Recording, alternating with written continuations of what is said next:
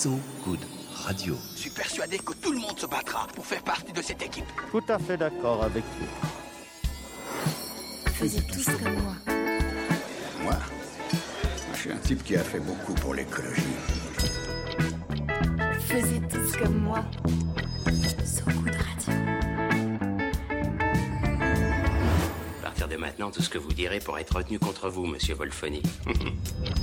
Salut toi et toi et toi aussi. Tu vas bien? Nous sommes en direct sur So Good Radio pour une émission un peu spéciale de Faisez tous comme moi. Pour dire la vérité, c'est la dernière en fait. Et oui, c'est fini entre nous. Et comme il ne faut jamais se quitter fâché, on se dit au revoir en se déshabillant, en s'offrant ce fameux sexe de rupture qui laisse longtemps un sourire au corps de la tristesse. Ce soir donc 1h30 pour refaire la chose et pour faire la shop, puisque nous sommes au Shop Moi à Pigalle, qui nous accueille jusqu'à 20h en public, vous pouvez l'entendre derrière, et en vitrine comme Amsterdam, en face de l'immense magasin de lingerie au néon rose. N'hésitez pas à passer nous boire, c'est au 32 boulevard de Clichy. Alors selon une étude extrêmement sérieuse et documentée de Grazia, un sondage sans nul doute aussi scientifique et pertinent que ce concernant les candidats au présidentiel, le vendredi est le jour préféré pour avoir le sexe. Histoire de donner le coup d'envoi au week-end très certainement. Alors parlons sexe baby comme dit la chanson, mais néo-sexe puisque lui aussi évolue selon l'époque et la pensée. Si le plaisir est souvent présenté comme animal et instinctif, le sexe est une construction sociale, imaginaire, parfois accessoirisée comme un défilé Vivienne Westwood. Le sexe se raconte des histoires et s'invente constamment. Selon comment on le nomme, on en parle ou on le fait, il est doux, violent, normatif, expérimental, ludique, partagé, solitaire, provoqué, complexé, émancipateur, curieux, routinier, subi, révélation, dégoût, naturel, passionné, éphémère, méprisant, amoureux, complice, froid, chaud, etc. J'ai plus de souffle, mais le sexe peut faire ça lui aussi. Il sera donc question de la parole, hein, qui dit, qui décore, qui définit, qui épice ou qui raconte le sexe, avec notamment Léa de Disculton et euh, de la page Instagram. Merci beaucoup, du libertinage post-Covid de la journaliste danoise Louise Fischer avec Lolita Mang, de contraceptifs masculins avec Antoine Kolodjev, qui me reprendra sur la prononciation de son nom de famille, et puis euh, le chef de projet chez Théorème, de l'histoire d'un poppers qui va et qui vient avec Patrick Thévenin, ce- je fais des rimes, et de porno inclusif et féministe avec Anouchka. Et comme aujourd'hui c'est une émission spéciale, on fait l'amour à plusieurs, très bonne chanson d'Anne Sorel par ailleurs, eh bien ils sont tous avec nous en plateau pendant ces 1h30 d'émission avec évidemment le sexe breton symbole Renan Baucher, aujourd'hui un peu débauché, salut Renan. Bonjour, exceptionnellement pas de chocolat chaud ce soir, whisky. Whisky. D'ailleurs, euh, Renan, l'alcool, c'est un bon truc de sexe, de rupture aussi, une sorte de lubrifiant parfois, pour se réchauffer hein, aussi, comme le sexe, parce qu'on a un peu froid hein, dans cette petite vitrine de Pigalle. On est bien, on est content, mais on a froid. Alors, Renan, Eh cet bien, en fait, alcool ouais, bah moi j'y ai réfléchi. Mis à part ma toute première petite copine, euh, la seule, les, à chaque fois quand je fais des rencontres, bah, ça commence tout le temps par un verre et un verre d'alcool. J'ai réfléchi et c'était voilà. Mis à part ma toute première, Marie Charrier que j'embrasse, 5e B, collège Joseph Crocheton à 11 euh, bah sinon ça s'est toujours joué autour d'un verre. Ah ouais, Pas forcément beaucoup, mais au moins un premier verre. un Voilà. premier verre. Et alors vous, euh, messieurs, mesdames et messieurs, nos invités, avec quel verre euh, vous, avez- vous entamez cette émission? Léa, commençons avec vous. Avec quel verre j'entame cette émission Littéralement en parlant, c'est une Ouais, vraie question ouais. que je me pose. Bah, moi j'ai mon petit coca, euh, mais euh, j'avoue que je regrette un peu mon choix parce que Il y a quelques pauses musicales. j'ai froid, venez me réchauffer. Mais, euh, mais non, on va se réchauffer. J'ai hâte. Anouchka. Et le sexe et l'alcool, il y a un rapport? Bah oui, je pense clairement. Moi, je suis pas trop partante euh, parce que euh, au-delà d'un verre, euh, ça a des effets sur le corps qui sont pas forcément euh, voulus et qui font pas forcément plaisir. Mais euh, grave, moi je sais que l'alcool, ça, me- je sais pas, ça descend dans le bas de mon corps et ça réveille des trucs. Donc euh, voilà, mais pas pour ce soir. Anouchka, l'alcool et le sexe, Euh, est-ce que bah, c'est lié finalement? Moi, je commence cette émission avec un petit Perrier rondelle et beaucoup de glaçons. Et l'alcool et le sexe, bah, je dirais que ça dépend, ça dépend des gens. Pour moi, pas forcément. Non, j'aime bien, euh, j'aime bien avoir euh, tout mon esprit et tous mes sens en éveil euh, et pas et pas être dans le brouillard. Donc j'aime bien être, euh, voilà, dans Du sexe lucide. du sexe lucide, ouais. On n'a pas parlé de boire euh, plein plein de verres, hein. ça peut être juste un. Oui, c'est vrai. Mais bon, ou deux doigts. Ah, merci de faire référence à ce thème d'émission vraiment que euh, qui tenait extrêmement à cœur à Renan. Merci Anouchka. Cas. Alors Antoine, le rapport entre sexe et l'alcool Oh bah. euh, Déjà vous êtes avec quel verre vous? Oui, alors bah, j'entame l'émission et en même temps je viens de finir mon verre. Donc euh, voilà, j'étais avec un whisky japonais, euh, voilà que, que je connais un petit peu et euh, qui fait qui réchauffe là en cette en cette journée de décembre. Euh, le sexe et l'alcool, bah, comme un, un peu comme un starter, hein, juste pour se désinhiber un peu, mais il faut effectivement euh, pas y aller trop fort parce que ça m'endort un peu aussi. Et euh, Antoine, pourquoi le whisky japonais? Vous avez une histoire avec le Japon un peu ou pas? Bah, euh, oui, bah, justement, on en a discuté avec l'équipe euh, quand je suis arrivé et il s'avère qu'il y a une dizaine d'années, euh, je suis allé pas mal au Japon, euh, bah, juste en voyage comme ça, en touriste. Quand on Et, pouvait euh, voyager Voilà, exactement, c'est sûr.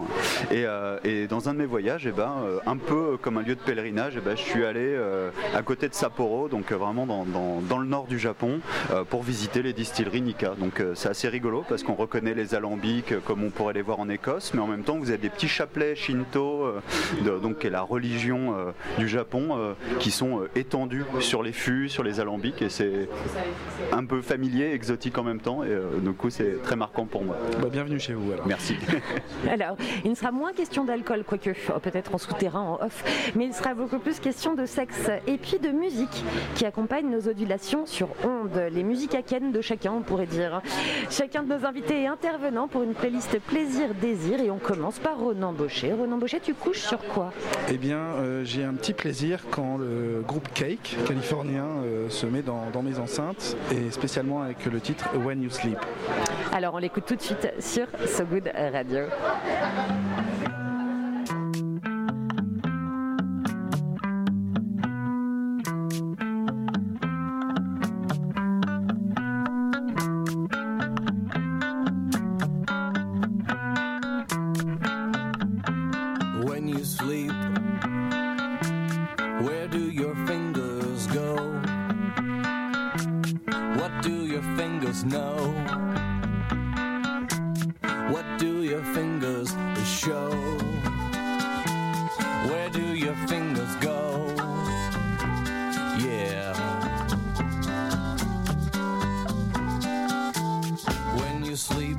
Do they tremble on the edge of the bed, or do you fold them neatly by your head? Do they clench like claws against your own skin when you're living your day all over again? When you sleep, when you sleep, where do your fingers go?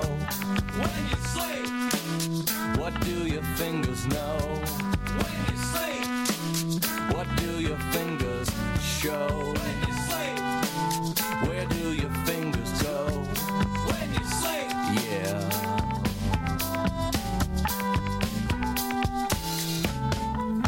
Do they play guitar in a Latin bar? Are they strangers or lovers? Do they drive your car? Are they swimming submissively? Sex acts of life or just cutting through jello with a very sharp knife? Now Zeus was a womanizer, always on the make. But Hera usually punished her that Zeus was one to take when you sleep.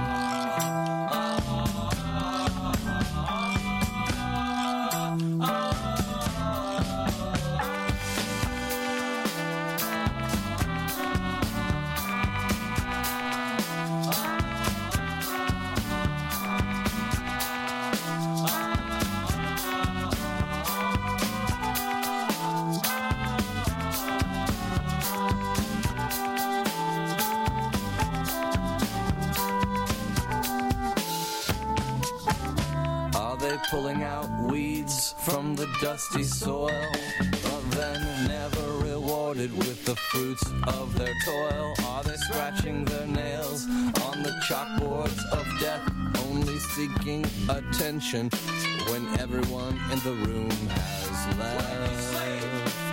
Where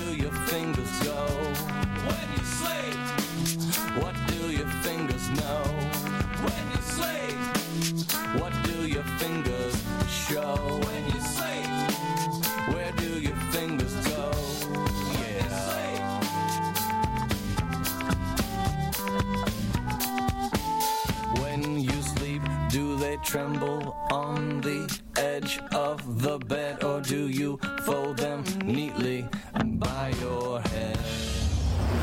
Tous comme moi. Et de retour sur So Good Radio qui n'aura jamais aussi bien porté son nom quand on parle sexe aujourd'hui. Ah, et on m'a marché dessus avec un jingle. Donc, Quand on parle sexe aujourd'hui en direct du Shop Moi à Pigalle au 32 boulevard de Clichy, passez nous voir. Et en parlant de vouvoiement, on s'est posé une grande question pendant la musique. On s'est dit, tiens, est-ce qu'on se tutoie, est-ce qu'on se vous voit Et puis on s'est dit, comme on parlait intimité, on allait se tutoyer. Et puis finalement, on s'est dit, est-ce que ça arrive de coucher en se vous voyant Anouchka, vous, vous pensiez que c'était une possibilité Moi, je trouve ça assez excitant en fait. Une Euh, Vous voyez, euh, enfin, avant de baiser, en baisant, euh, ouais, je trouve ça assez excitant. Un petit vouvoiement. Et Léa, donc euh, Antoine d'abord, Antoine, un petit vouvoiement Oh bah euh, ça m'est arrivé pas mal en fait. Bon, c'est vrai Ouais ouais, tout Ah à fait. Euh, euh, en début d'une de, d'une de mes relations, on se vous voyait euh, tout le temps en fait. Ça a duré plusieurs mois. C'est extrêmement chic. On essaye. Et donc Léa, Léa, donc créatrice de la page Instagram Merci beaucoup, qui lance le jeu Disculton, qui sera lancé le 8 décembre au hasard ludique, hein, puisqu'on commence par vous pour l'interview. Vous, le vouvoiement euh, sexuel, ça vous Mais euh, tu peux me tutoyer, tu sais, euh, que ce soit sexuellement ou, ou ici, tu vois. Non, moi, euh, j'avoue que le vocabulaire que j'utilise, il marche pas trop avec euh, du vouvoiement. Là, j'étais en train d'essayer de me remémorer des moments, j'arrive pas trop à le conjuguer au vous. Donc, en anglais, c'est bien. C'est ni vouvoiement ni tutoiement. Très ça, bien, on va, on va rester anglophone. Force Et, les Anglais ici. ils sont très forts pour ça. Ils évitent beaucoup de problèmes. Tous nos invités donc restent en plateau, hein, euh, mais on commence par euh, vous, Léa, parce que je- comme je l'ai longuement énuméré en intro, le sexe est aussi une affaire de parole et de communication, et puis de ludique aussi. Alors, tu as lancé Merci beaucoup sur Insta. C'était quand C'était pourquoi Et c'était pour qui au départ? Oula, tu as combien de temps? Pour que je t'explique tout ça. Je m'entends pas du tout, c'est normal? Parce que- Ok, bon, ok. Euh, ça fait presque 4 ans maintenant que, euh, que j'ai lancé Merci beaucoup.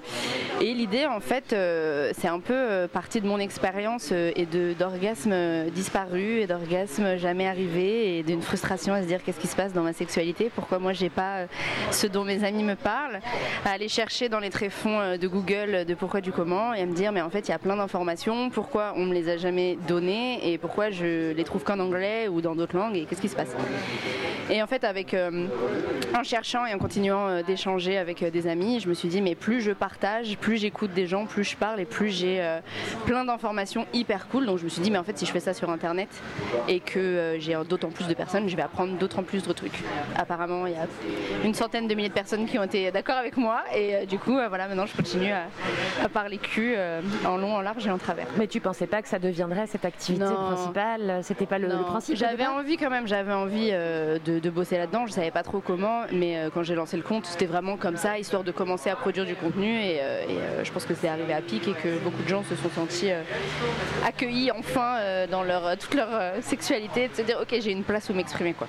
Et avant de lancer le compte, tu avais un métier que tu voulais faire autre que, que parler de sexe sur Euh, Insta et ensuite développer. À la base, j'étais maquilleuse, rien à voir. Ouais. J'ai fait ma crise de la 20 22, 22 ans antenne, tu vois, genre un, un peu jeune, tu vois. Et euh, non, j'étais là, genre, je sais pas quoi faire de ma life, euh, ça me saoule. Et en fait, euh, j'étais un peu la psy euh, de, tous les potes. Enfin, tu vois, j'étais toujours la meuf. Toutes les conversations viraient toujours vers le cul à un moment avec moi. Je ne sais pas pourquoi. Donc à un moment, je me suis dit, peut-être un truc à faire, je sais pas. Tout le monde parle de cul, tout le monde a l'air de, vouloir me parler de ses histoires. Vas-y.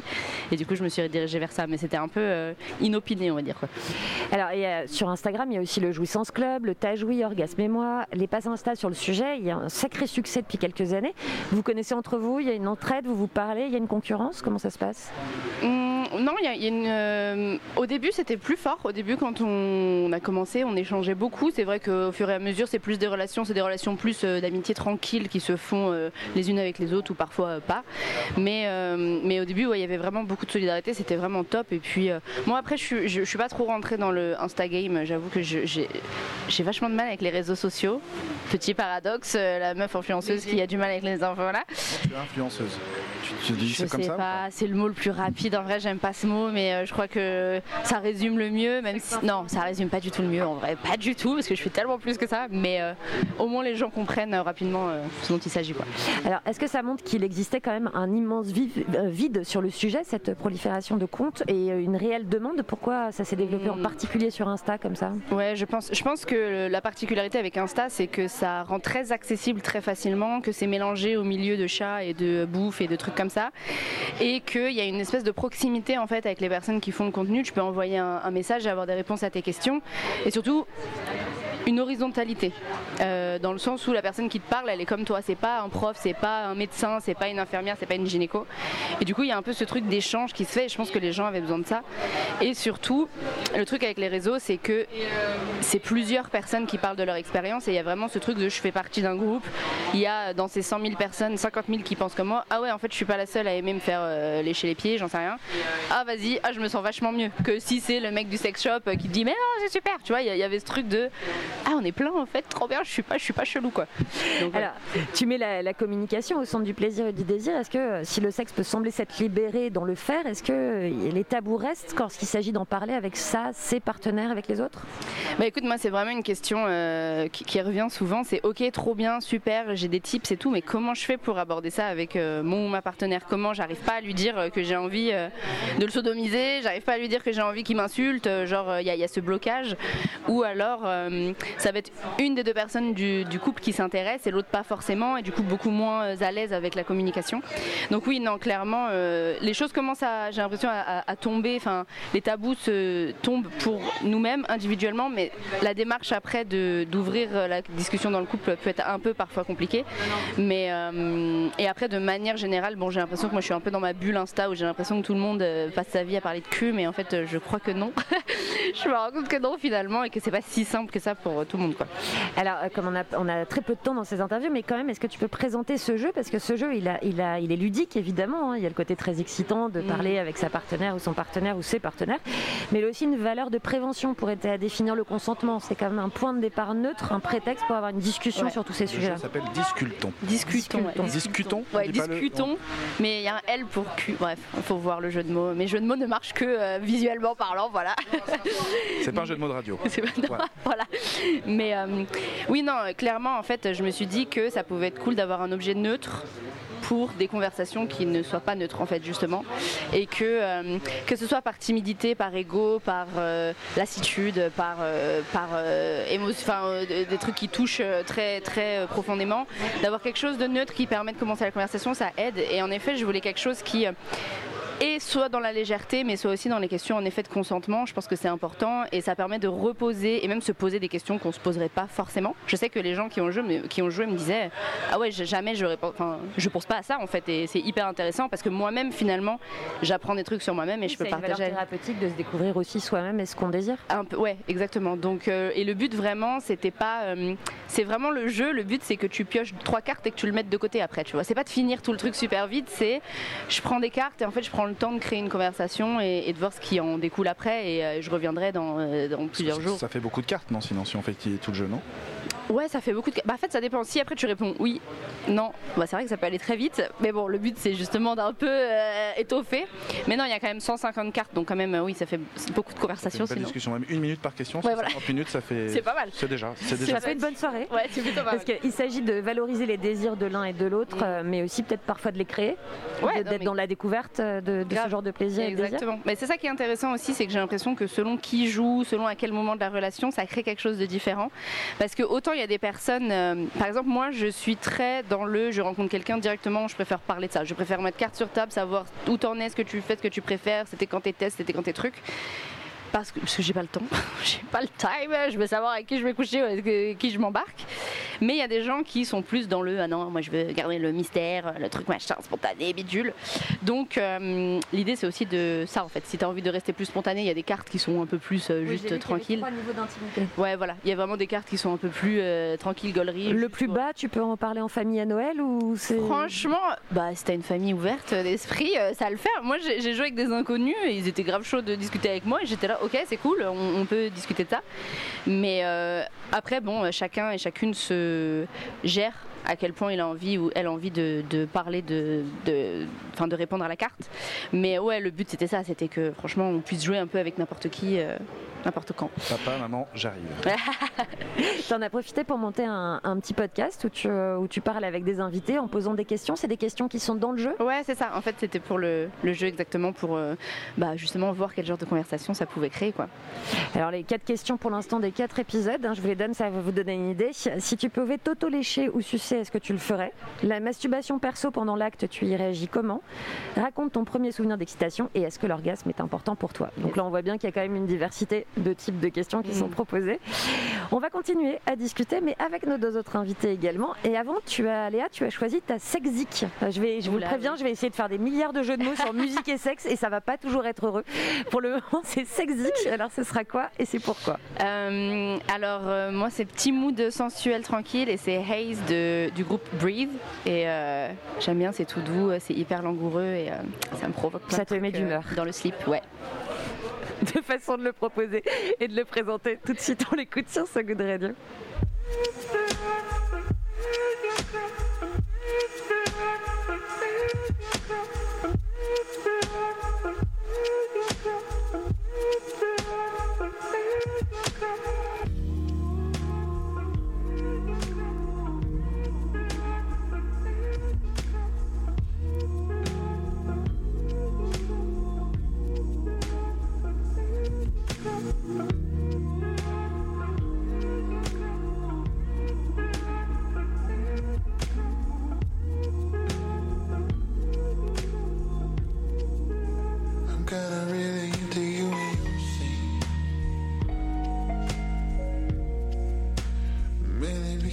Because it makes me feel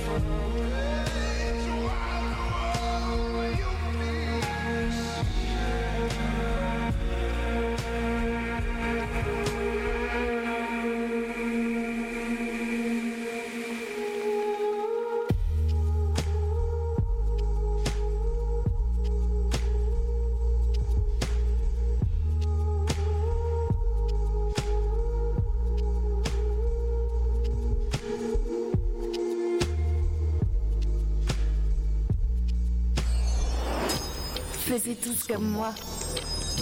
De retour sur So Good Radio en direct du bar Shop Moi à Pigalle. Alors je vous préviens, hein, mais cessez de me marcher dessus avec ce jingle, Thomas Chelvidel. De retour donc euh, au Shop Moi à Pigalle. Alors je vous préviens, faites très attention quand vous proposez à vos potes de vous y retrouver. hein, soyez précis. Moi j'ai eu quelques quiproquos par texto. Ils ont Shop Moi à 20h et vraiment j'ai eu une réponse de genre Euh, mais qu'est-ce qui t'arrive? Pourquoi? Donc je vous préviens. Voilà, prenez de l'expérience des autres.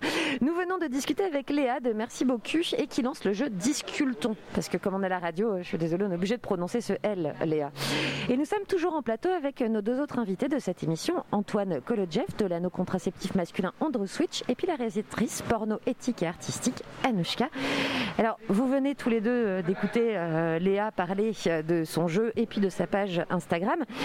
Alors, vous, ce jeu, ça vous parle et surtout, est-ce que vous vous souvenez de vos discussions importantes sur le sexe? Par exemple, de la première discussion importante sur le sexe. Est-ce que c'est quelque chose de marquant? Presque autant qu'une première fois, finalement, cette première discussion. Euh, Duel, duel, là, Anushka. ils vont remonter dans les archives très très loin. C'est compliqué de répondre, mais euh, j'étais en discussion avec Léa en aparté là, pendant la musique, hein, parce que ce qui m'a interpellée en fait, c'est qu'elle avait créé sa, page euh, parce qu'elle n'avait pas d'orgasme et qu'elle pensait avoir un problème, etc. Et c'est exactement ce qui m'est arrivé également. À l'âge de 30 ans, j'avais toujours pas eu d'orgasme euh, avec un partenaire, seul avec un vibro, ouais, mais avec un partenaire, non. Et, en plus de ça, j'avais une maladie chronique qui s'était déclarée, donc maladie de Crohn, ce qui fait que j'avais pas mal de douleurs. J'avais l'impression que tout était cassé à l'intérieur et, et de pas être normal en fait. Et pareil, d'entendre aussi mes amis me parler de, cette effusion des papillons, etc. Et de se dire merde, mais putain, pourquoi ça m'arrive pas? Et, euh, et le fait de réaliser finalement mes films, de projeter mes fantasmes euh, et d'être vraiment dans, la, bah, dans le collectif, dans la sexualité, d'apporter, de travailler avec des performeurs, des performeuses, de discuter, et ben c'est revenu au fur et à mesure et je me suis rendu compte que bah, c'était pas cassé, que ça fonctionnait et, euh, et puis ça a pris du temps aussi pour euh, bah, intégrer, euh, intégrer tout ça et du coup, enfin voilà, on a discuté. intellectuel ou physique. Ouais, grave. Et en fait, c'était hyper intéressant de discuter en aparté de ça avec, avec Léa parce que je pense qu'en effet, comme elle l'a dit tout à l'heure, c'est, ça a dû nous arriver à toutes et, et que c'est bien d'avoir des, des espaces de discussion justement pour, bah, pour en parler librement et se rendre compte que bah, on n'est pas seul. Quoi. Donc la discussion est un facteur quand même central lorsqu'il s'agit de sexe. Grave, mais la après communication, te- la discussion. C'est ça. Mais après te rappeler, me rappeler ma première discussion sur le sexe, là, tu vois, j'ai un peu éludé. Ou une discussion. C'était pas forcément la première, ça peut être une discussion. Est-ce que c'est c'est quelque chose qui reste en mémoire, les discussions sur le sexe? Ces moments de discussion où on pose une question, on n'a pas forcément la bonne réponse d'ailleurs. Alors Antoine, peut-être? Eh ben, euh, pour moi, euh, euh, le sexe et en parler, ça a été super longtemps euh, très dissocié. hein. Euh, on en parlait vraiment très très peu, ou alors vraiment dans des moments euh, très techniques sur le fait, voilà, genre je sais pas, ça ça fait mal, ça, ça enfin voilà, voilà, ce genre de choses. Et effectivement, il y a quelques années, bien, bah, notamment grâce à, certains comptes Instagram qu'on suivait, ça nous a aidé, je pense, à, libérer la, la parole sur le sujet. Alors c'est venu vraiment progressivement, mais euh, enfin, on a vraiment persévéré parce qu'on sentait que c'était euh, bah, c'était vraiment génial parce que on n'avait pas juste euh, un, un- un meilleur sexe, mais en fait, l'idée c'était que bah, on était plus à l'écoute de l'autre, on savait ce, qui, ce que, ce que l'autre aimait, n'aimait pas, on en était parfaitement conscient et du coup ça ouvrait un boulevard pour faire tout un tas de trucs bah, qu'on aurait. Ouais, voilà, c'est ça. euh, et euh, donc, euh, donc oui, en, parler c'est génial et je réagis aussi sur le principe du jeu. Il y a pas mal de, jeux aujourd'hui, alors pas que, pas que sur le sexe, mais sur d'autres thématiques. et je pense, je me rappelle de certains jeux auxquels j'ai joué qui m'ont permis d'avoir des conversations de malade avec des, des potes ou même avec ma famille. Et là, je pense que discutons, c'est complètement dans cette veine-là. Et moi, je pense que tous les moyens sont bons pour ou- ouvrir la parole sur ces sujets euh, qui sont euh, qui sont encore tabous. quoi. Et, et discuter de sexe avec sa famille, c'est difficile? Ça a été compliqué ou, ou pas du tout? C'était très ouvert chez vous? Moi, ça, il y avait, on discutait pas trop. C'était pas, alors, euh, c'était pas tabou, mais c'était inexistant, donc euh, c'est un peu particulier. Mais oh, maintenant, bon, bah, maintenant que ma mère sait ce que je fais comme métier, c'est beaucoup plus facile, hein, forcément. Mais euh, moi, je crois que c'est là aussi que ça vient, c'est qu'on n'en parlait pas. Et elle m'a toujours dit, mais j'attendais que tu me poses des questions. J'étais là, mais moi, je sais pas, moi, je, je sais pas, j'ai 13 ans, j'ai, j'en sais rien en fait. Euh, j'attendais qu'elle me parle, et tout le monde attendait. Et au final, on n'en a jamais parlé. Euh, mais euh, je pense que c'est intéressant d'en parler aussi avec sa famille. Et vous Euh, moi, j'ai eu la chance d'avoir un, papa super ouvert et, qui m'a offert mon premier livre de dépente, qui m'a fait découvrir euh, l'Empire des Sens de Oshima. Enfin, un 68 arts qui n'avait pas perdu du tout ses valeurs, en fait, et qui, du coup, il n'y avait pas vraiment de tabou à la maison. Il m'a grave soutenu dans, mes, euh, dans ma démarche de, bah, de parler de sexualité, de réaliser des films sur la sexualité. Et, je pense que ça m'a vachement aidé parce que parce qu'il n'y avait, avait pas de tabou, c'était hyper libre. Et, et ça m'a aidé à me construire aussi en tant que femme euh, libre euh, et, euh, et indépendante, que ce soit dans le sexe ou dans la vie de tous les jours. Peut-être que la famille, oui, ça permet aussi de, de légitimer son désir parce que ça vient d'une autorité familiale qu'on respecte et de ne pas avoir à se construire contre, parfois c'est assez agréable. Clairement. Antoine, en famille, ça se passait Euh, cette conversation Non, pas vraiment en fait. C'était, c'était un peu un non-sujet. euh, on, voilà, on avait tout un, on pouvait parler de tout un tas de choses, mais pas de ça. Et euh, bah, pour le coup, moi, j'en parle euh, beaucoup plus maintenant, mais plutôt autour de la, bah, autour de la contraception, depuis que, bah, que je me contracepte. Et du coup, euh, euh, bah, du coup, oui, effectivement, ça, ça ouvre des portes euh, assez intéressantes euh, euh, quand on n'a pas exploré ça pendant euh, vraiment euh, quasiment bah, toute sa vie. Quoi. Donc c'est, vraiment génial. Alors, une, euh, si vous deviez euh, répondre à une des questions du podcast de Léa euh, qui sont euh, issues des cartes du jeu, ce serait laquelle par rapport à celle que j'ai citée tout à l'heure? Est-ce que vous en souvenez? Ah non, est-ce que tu peux nous les rappeler? Alors, si tu pouvais t'auto-lécher ou t'auto-sucer, est-ce que tu le ferais? La masturbation perso pendant l'acte, tu réagis comment?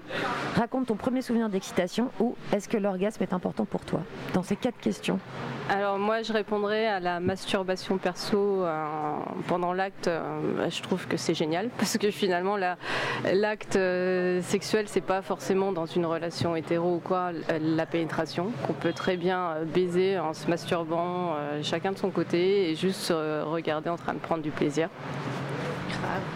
Antoine, une de ces quatre questions, laquelle, euh, à laquelle tu, tu répondrais Bah, euh, j'aurais peur d'être redondant parce qu'effectivement, c'est aussi à cette question que, que, que je Mais répondrai. C'est un vrai sujet, la masturbation Bah perso ouais, ouais. pendant l'acte, effectivement. Non, On mais- n'aborde pas souvent. Bah ouais, bah pour moi c'est vraiment ok en fait parce que voilà, on le fait à deux, euh, on fait ce qui nous fait plaisir et puis, puis voilà quoi. Donc c'est cool pour ça. Donc voilà. Léa, sur ces quatre questions que tu as toi-même posées, est-ce que laquelle, à laquelle tu répondrais Euh, À laquelle je répondrais. euh, Peut-être la première. Ouais, j'avoue. Elle est Qui est un rigolote exercice celle-là. de souplesse. Elle est rigolote celle-là, ouais. À la fois intellectuelle et physique. Euh, celle-là, euh, même moi-même, tu sais quoi, j'avais du mal à répondre parce que je suis là, mais attends, donc je, je me masturbe, donc c'est un peu la même chose, mais là c'est ma bouche directement contre ma vulve. Est-ce que c'est vraiment quelque chose? Je pense au moins j'essaierai une fois pour voir. Mais je sais pas si je le pratiquerai de manière euh, régulière. Honnêtement, c'est. euh, C'est un exercice de souplesse. mais euh, dans, ouais, mais dans le dans le souci de euh, bah, je veux savoir euh, quel goût ça a, je veux savoir ce que ça fait. euh, euh, si je demande à mon partenaire de le faire, je trouve que c'est la moindre des choses de, de savoir moi-même, tu vois. Donc euh, je pense que ouais, par curiosité, mais je suis pas sûre qu'on puisse prendre du plaisir par contre. C'est trop de soi-même Mais, ouais, Et puis je pense que et la position, Ouais, ouais. et genre faut être concentré, tu dois avoir mal à la mâchoire, à la... Je suis pas sûre que je kifferais trop en vrai. Dans un de mes films, j'ai un acteur euh, qui avait justement pratiqué l'autofellation. Ah ouais? Et, Il euh, kiffait ou pas? bah, je pense qu'il a eu sur. Enfin, c'est comme tu dis, la position fait qu'à un moment donné, Ouais. c'est un peu compliqué, quoi. Ouais. Mais, euh, mais à filmer, c'était ouais. hyper beau. hein, moi, j'ai kiffé. Ah, ça devait être assez esthétique, effectivement. Bien. Alors, on continue cette émission spéciale. hein, euh, dans la prochaine interview, ce sera donc Antoine Antoine Kolodjev pour parler contraception masculine, toujours en compagnie de Léa et Anouchka. Mais avant, voilà Lolita qui s'est offert une conversation néo-libertine. Salut Lolita. Salut Marie, comment ça va? Ça va et toi? Oui, bah oui, j'ai parlé avec, lui, avec Louise Fischer. Alors Louise Fischer, c'est une journaliste danoise ultra décomplexée de 26 ans. Euh, alors elle, euh, c'est à la sortie du, de l'énième confinement au printemps dernier. Au Danemark, tout réouvrait, les écoles, les magasins, les restos. Elle, elle s'est dit, mais pourquoi pas faire un reportage dans un club libertin? Ça s'est très, très bien passé pour elle. Euh, C'est-à-dire qu'elle a, elle a conduit ses interviews comme, comme tout journaliste qui se respecte et tout journaliste qui se respecte, mais elle a continué à le faire pendant qu'elle couchait avec les clients du sex club. Voilà. Alors, euh, j'ai jamais euh, fait ça, mais euh, je me dis qu'il faut une bonne dose de professionnalisme et de dextérité et de, self-control pour y arriver. Du coup, bah, je lui ai demandé d'où était venue cette idée. Faisez tous comme moi. Au Danemark, l'idée du reportage est arrivée quand tout allait réouvrir après le premier confinement. On entendait beaucoup parler de l'ouverture des écoles, des salons de coiffure, des magasins et de tout le reste. Et je me suis dit, et les clubs échangistes alors? C'est quelque chose dont on n'avait pas entendu parler et je pense que les gens en attendaient vraiment la réouverture avec impatience. C'est un endroit où on peut être intime, avoir des gens qui touchent notre peau, ce qui n'était peut-être pas arrivé depuis longtemps pour certains, qui devaient se sentir seuls. Et alors, une fois sur place, comment ça se passe pour Louise? Je suis entrée dans le club et je suis restée environ deux heures avant que les autres invités arrivent.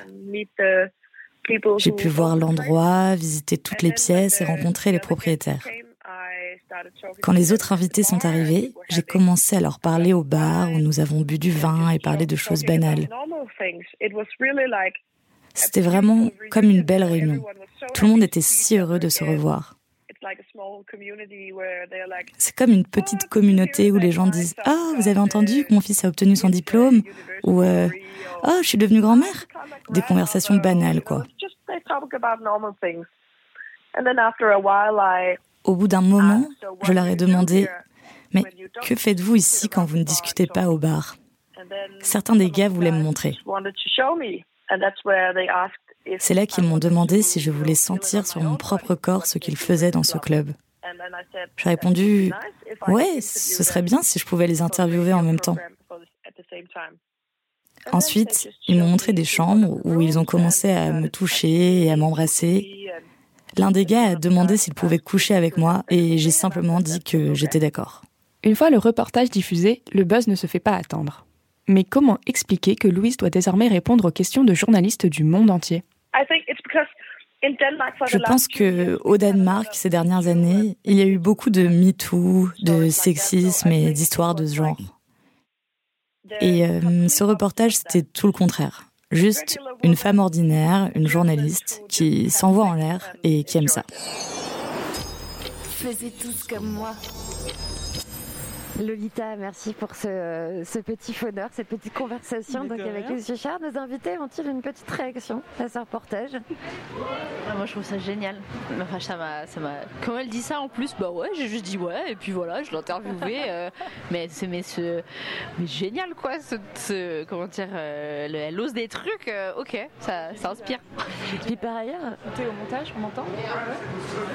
J'ai dû la charcuter au montage, mais euh, elle a dit des trucs géniaux comme euh, qu'elle se sentait comme une déesse Oh, pendant, et que, en fait, bien. comme elle était un peu en surpoids, elle n'était pas de ouf hyper confiante sur son, par rapport à son propre corps, et que là, ça l'avait genre, c'était une super expérience pour elle. l'histoire. Et au-delà de ça, il y a quand même un- un- en ce moment une tendance aussi à- au journalisme dans les milieux du sexe, les milieux des clubs libertins, les milieux des travailleurs du sexe. Il y a eu beaucoup de documentaires, de reportages et de films de fiction qui ont été faits par des figures qui en sont extérieures au départ et qui veulent donner un, un autre visage des travailleurs du sexe et, de la sexualité de façon générale et large. Euh, Anouchka et, et Antoine, petite réaction sur ce reportage de Lolita? Bah, déjà chapeau pour l'immersion, hein, parce que ça franchement, et puis vraisemblablement un peu pris au vol, et je suis assez admiratif. après c'est un milieu qui est ultra mystérieux pour moi, mais ceci dit, vu comment elle en parle, que les gens voilà, ils passent de, du diplôme du gamin à, finalement il y a des chambres, t'as vu Bon, c'est assez rigolo comme histoire. Ouais. ouais, pareil, je trouve ça vraiment génial aussi, la façon dont elle en parle. Et puis ce que vient de, dire Lolita, que ça lui a permis de, se décomplexer et de, s'aimer plus. Enfin, je trouve que surtout ça, c'est très fort quoi, et puissant. Et c'est ce que j'essaye aussi de faire moi dans mes films, de montrer une diversité de corps et d'avoir quelque chose de feel good. Quoi. Alors, Lolita, tu nous as choisi euh, ta, ta musique. Je vous avais prévenu, hein, je, vous l'avais dit. J'essaye de varier, je vais vite arriver au bout. Laquelle est, c'est pourquoi Comme tout le monde, c'était une torture parce que, tu, comme tu l'as découvert, j'ai un milliard de playlists, dont un million de, consacrés au sexe. J'ai décidé grosse, grosse euh, découverte sur Lolita hein, avec cette émission. Là, on est dans la playlist Bisous dans le cou, qui, est, euh, qui sont des paroles extraites du morceau que j'ai choisi, qui est un de mes morceaux préférés. Donc, on est plutôt sur du rap de lover. C'est euh, Midsizer fit Lolo Austin Power. On l'écoute tout de suite sur ce Good Radio.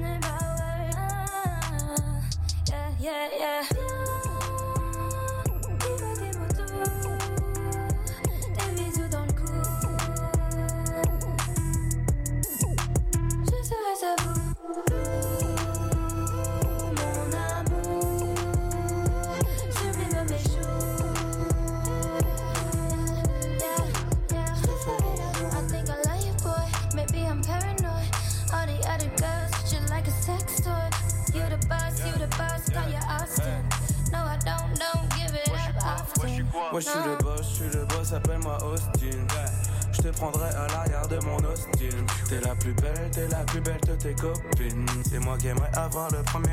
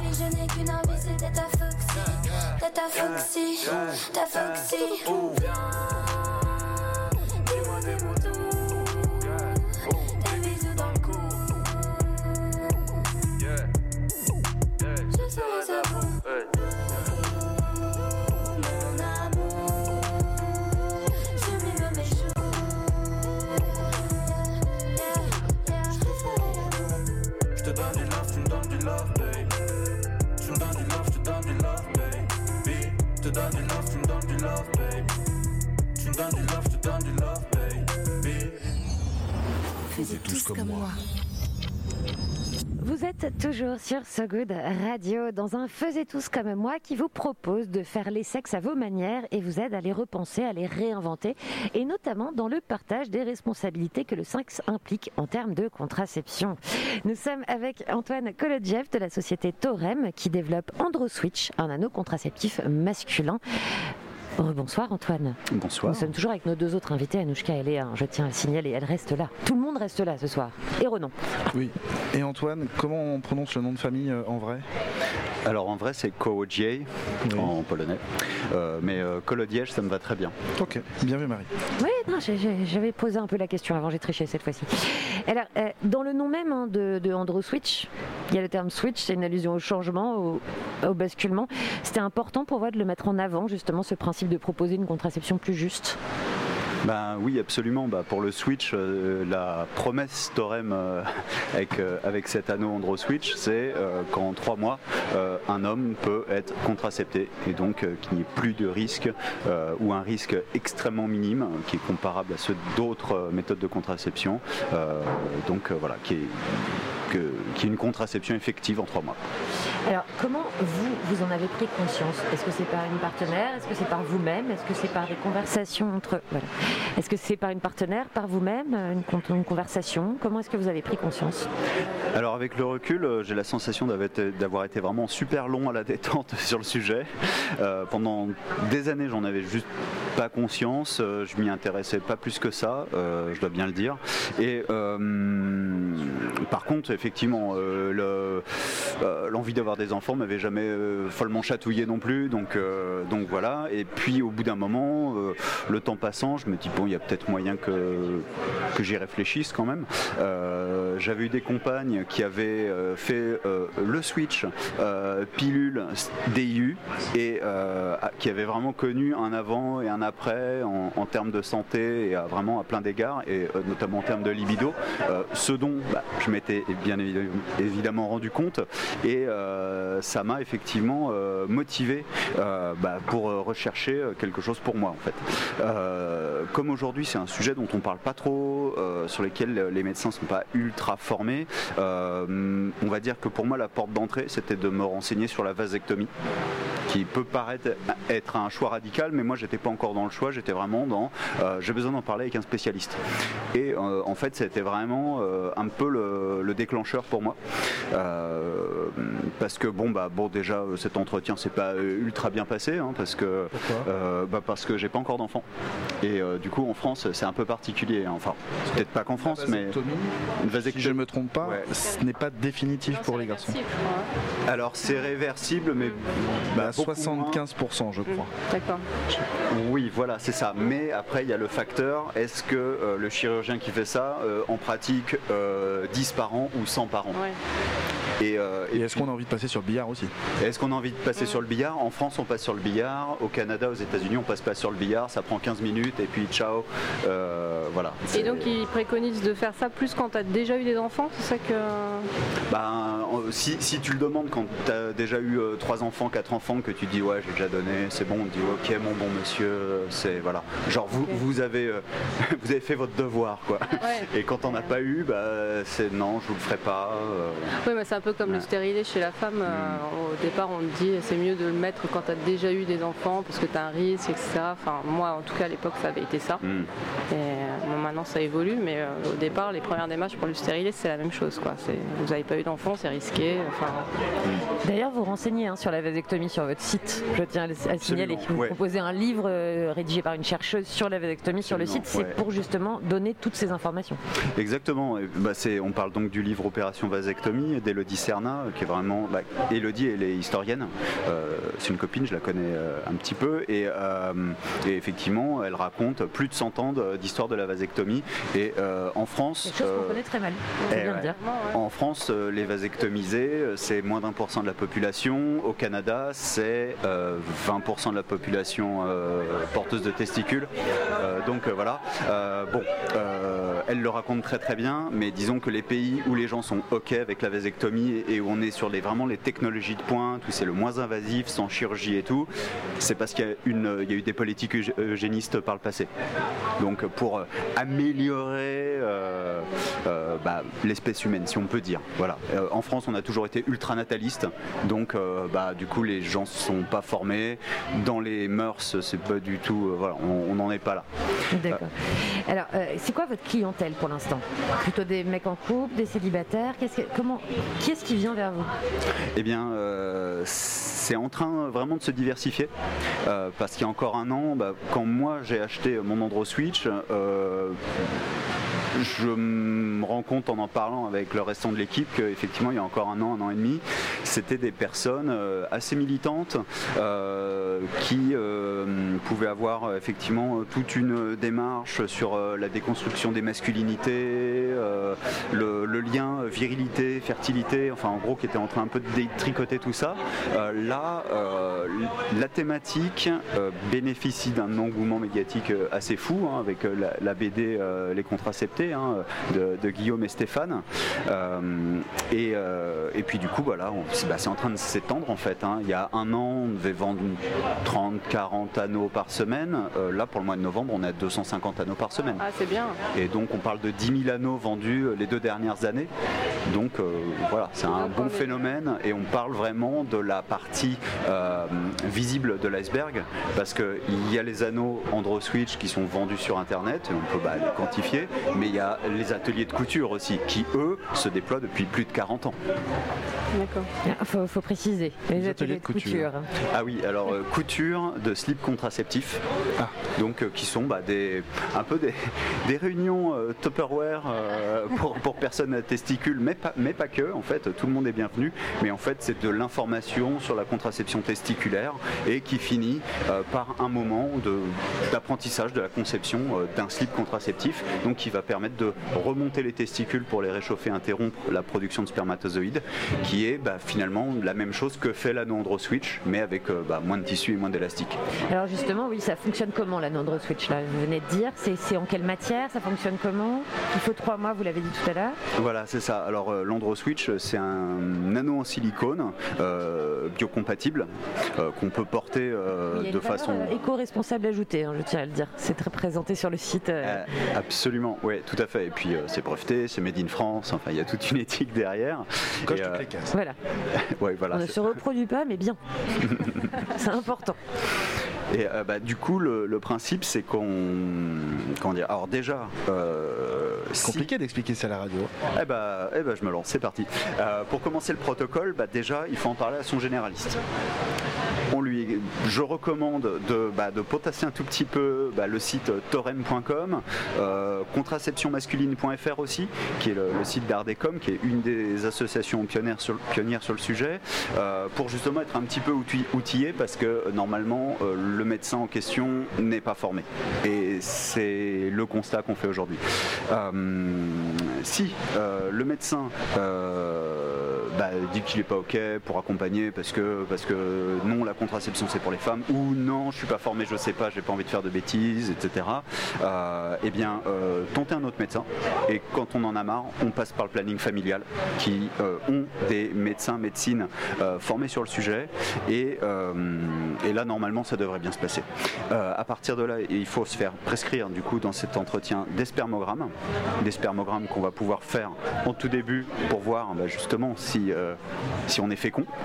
Et puis, et puis bah, tant qu'on y est, tant qu'on a le médecin pour en parler, bah, demander des spermogrammes d'avance parce qu'il va falloir en faire régulièrement parce que c'est, euh, j'ai envie de dire que l'AndroSwitch c'est juste un anneau en silicone, mais euh, le spermogramme c'est vraiment l'outil qui va permettre de monitorer, vérifier que tout ça ça fonctionne. Oui, mais cette régularité finalement ça va dans l'équité homme-femme ou quelque part ça rejoint nos rendez-vous gynéco, euh, c'est fréquent. De la charge mentale. Hein. Complètement. Alors justement il y, a, il y a un volet à destination des médecins, des associations, des professionnels avec notamment un postiche testiculaire qui est proposé pour apprendre à comprendre. Ouais, ouais. D'ailleurs, je suis venu avec. Bon, ça passera pas très très bien à la radio. c'est fort dommage, je tiens à vous le dire. Eh ben oui, c'est ça. Euh, eh bien, euh, le postiche testiculaire, bah voilà, c'est une copine, hein, Lucille Sauzet, euh, qui est designer objet, qui a développé ça avec Maxime Labry, donc concepteur de l'anneau Andro Switch. et effectivement, ça permet de faire des démonstrations de remontée testiculaire à visée contraceptive et Et bah, pour ma part, depuis le mois de septembre, on, développe un collectif en Ile-de-France. On est une quinzaine de gars, quasiment tous contraceptés, avec différentes méthodes. Et bah, quand on intervient devant des pros de la prévention, et bah, ça permet de faire des démos de façon très concrète et même de permettre aux personnes avec testicules ou sans de, sentir qu'est-ce que c'est de surmonter les boules. C'est une bonne façon de le présenter. Alors je précise qu'à côté l'anneau est présenté dans une pochette assez stylisée, au logo assez soigné, hein. donc il y a quand même une attention portée au marketing. C'est élégant tout ça. Euh, on va continuer à en discuter, mais avec nos deux autres invités qui n'ont pas pu s'empêcher de toute façon de, commencer à commenter parce que c'est quand même un sujet qui nous touche particulièrement. Mais avant, vous avez choisi votre orgasique. Oui, oui, c'est pire en pire. c'est terrible. Alors quelle est cette musique et pourquoi? Alors c'est Do Me Baby de Prince. Euh, bah, parce que c'est un morceau déjà euh, super sirupeux, huileux, assez sexy avec une petite basse de temps en temps qui donne un, petit peu comme une claque sur la fesse. Et puis Prince, Prince avec sa voix vulnérable qui jouit pendant une minute au milieu du morceau, c'est quand même priceless. Allez, on se met une petite claque sur la fesse sur ce de radio tout de suite.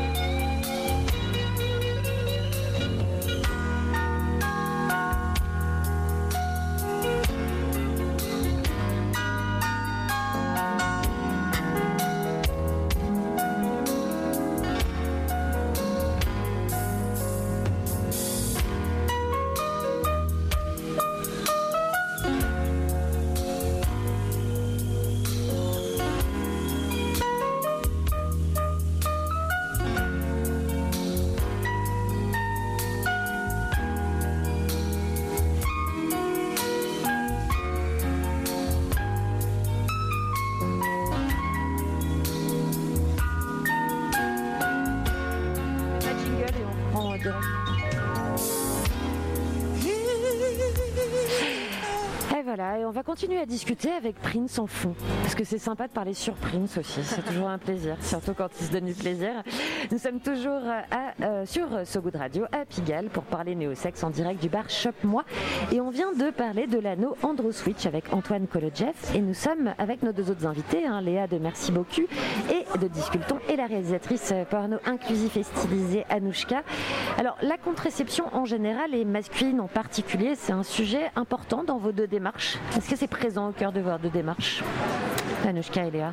Bah oui, évidemment. Enfin, c'est présent de par le partage de la charge mentale, que ce soit pas exclusivement aux femmes de prendre cette charge-là de la contraception. C'est ce qu'on disait tout à l'heure en off, hein, de penser à prendre sa pilule tous les jours à la même heure, l'oubli et le risque d'aller chercher toute seule la pilule du lendemain. Enfin voilà, ce qui nous généralement. Voilà, c'est ce qui nous est arrivé.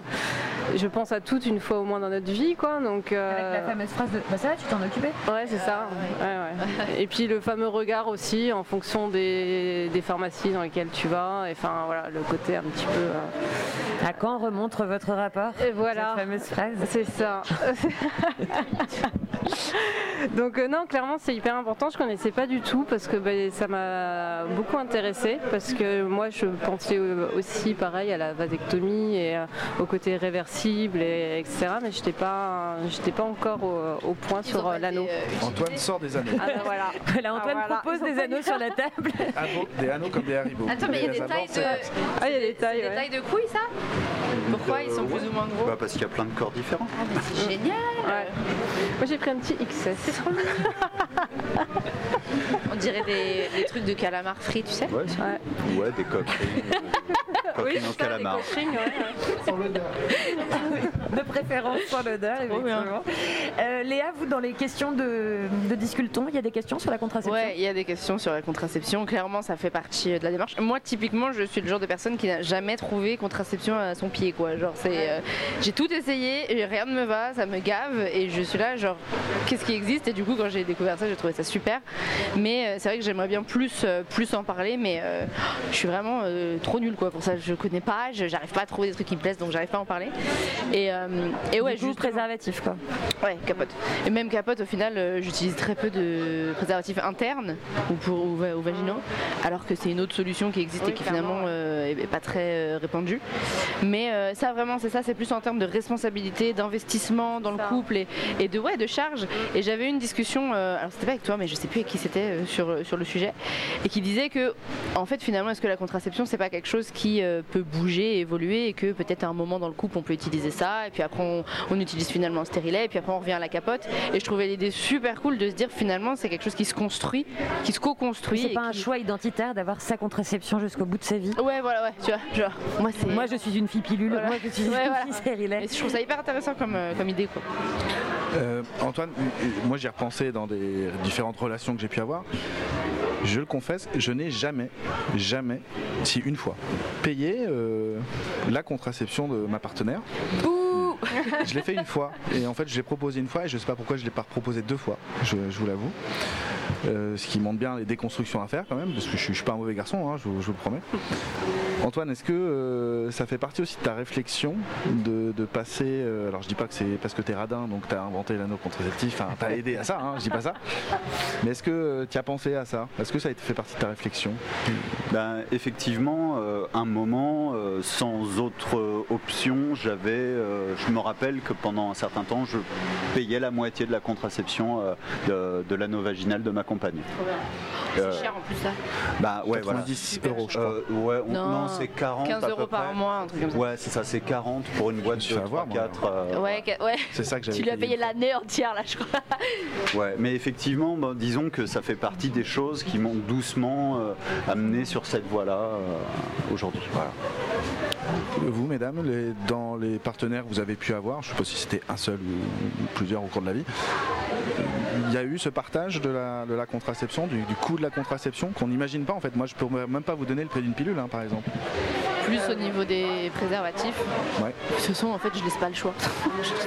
en fait tu vas participer au bout d'un moment, euh, t'es sympa, t'es bien sympa, mais euh, voilà.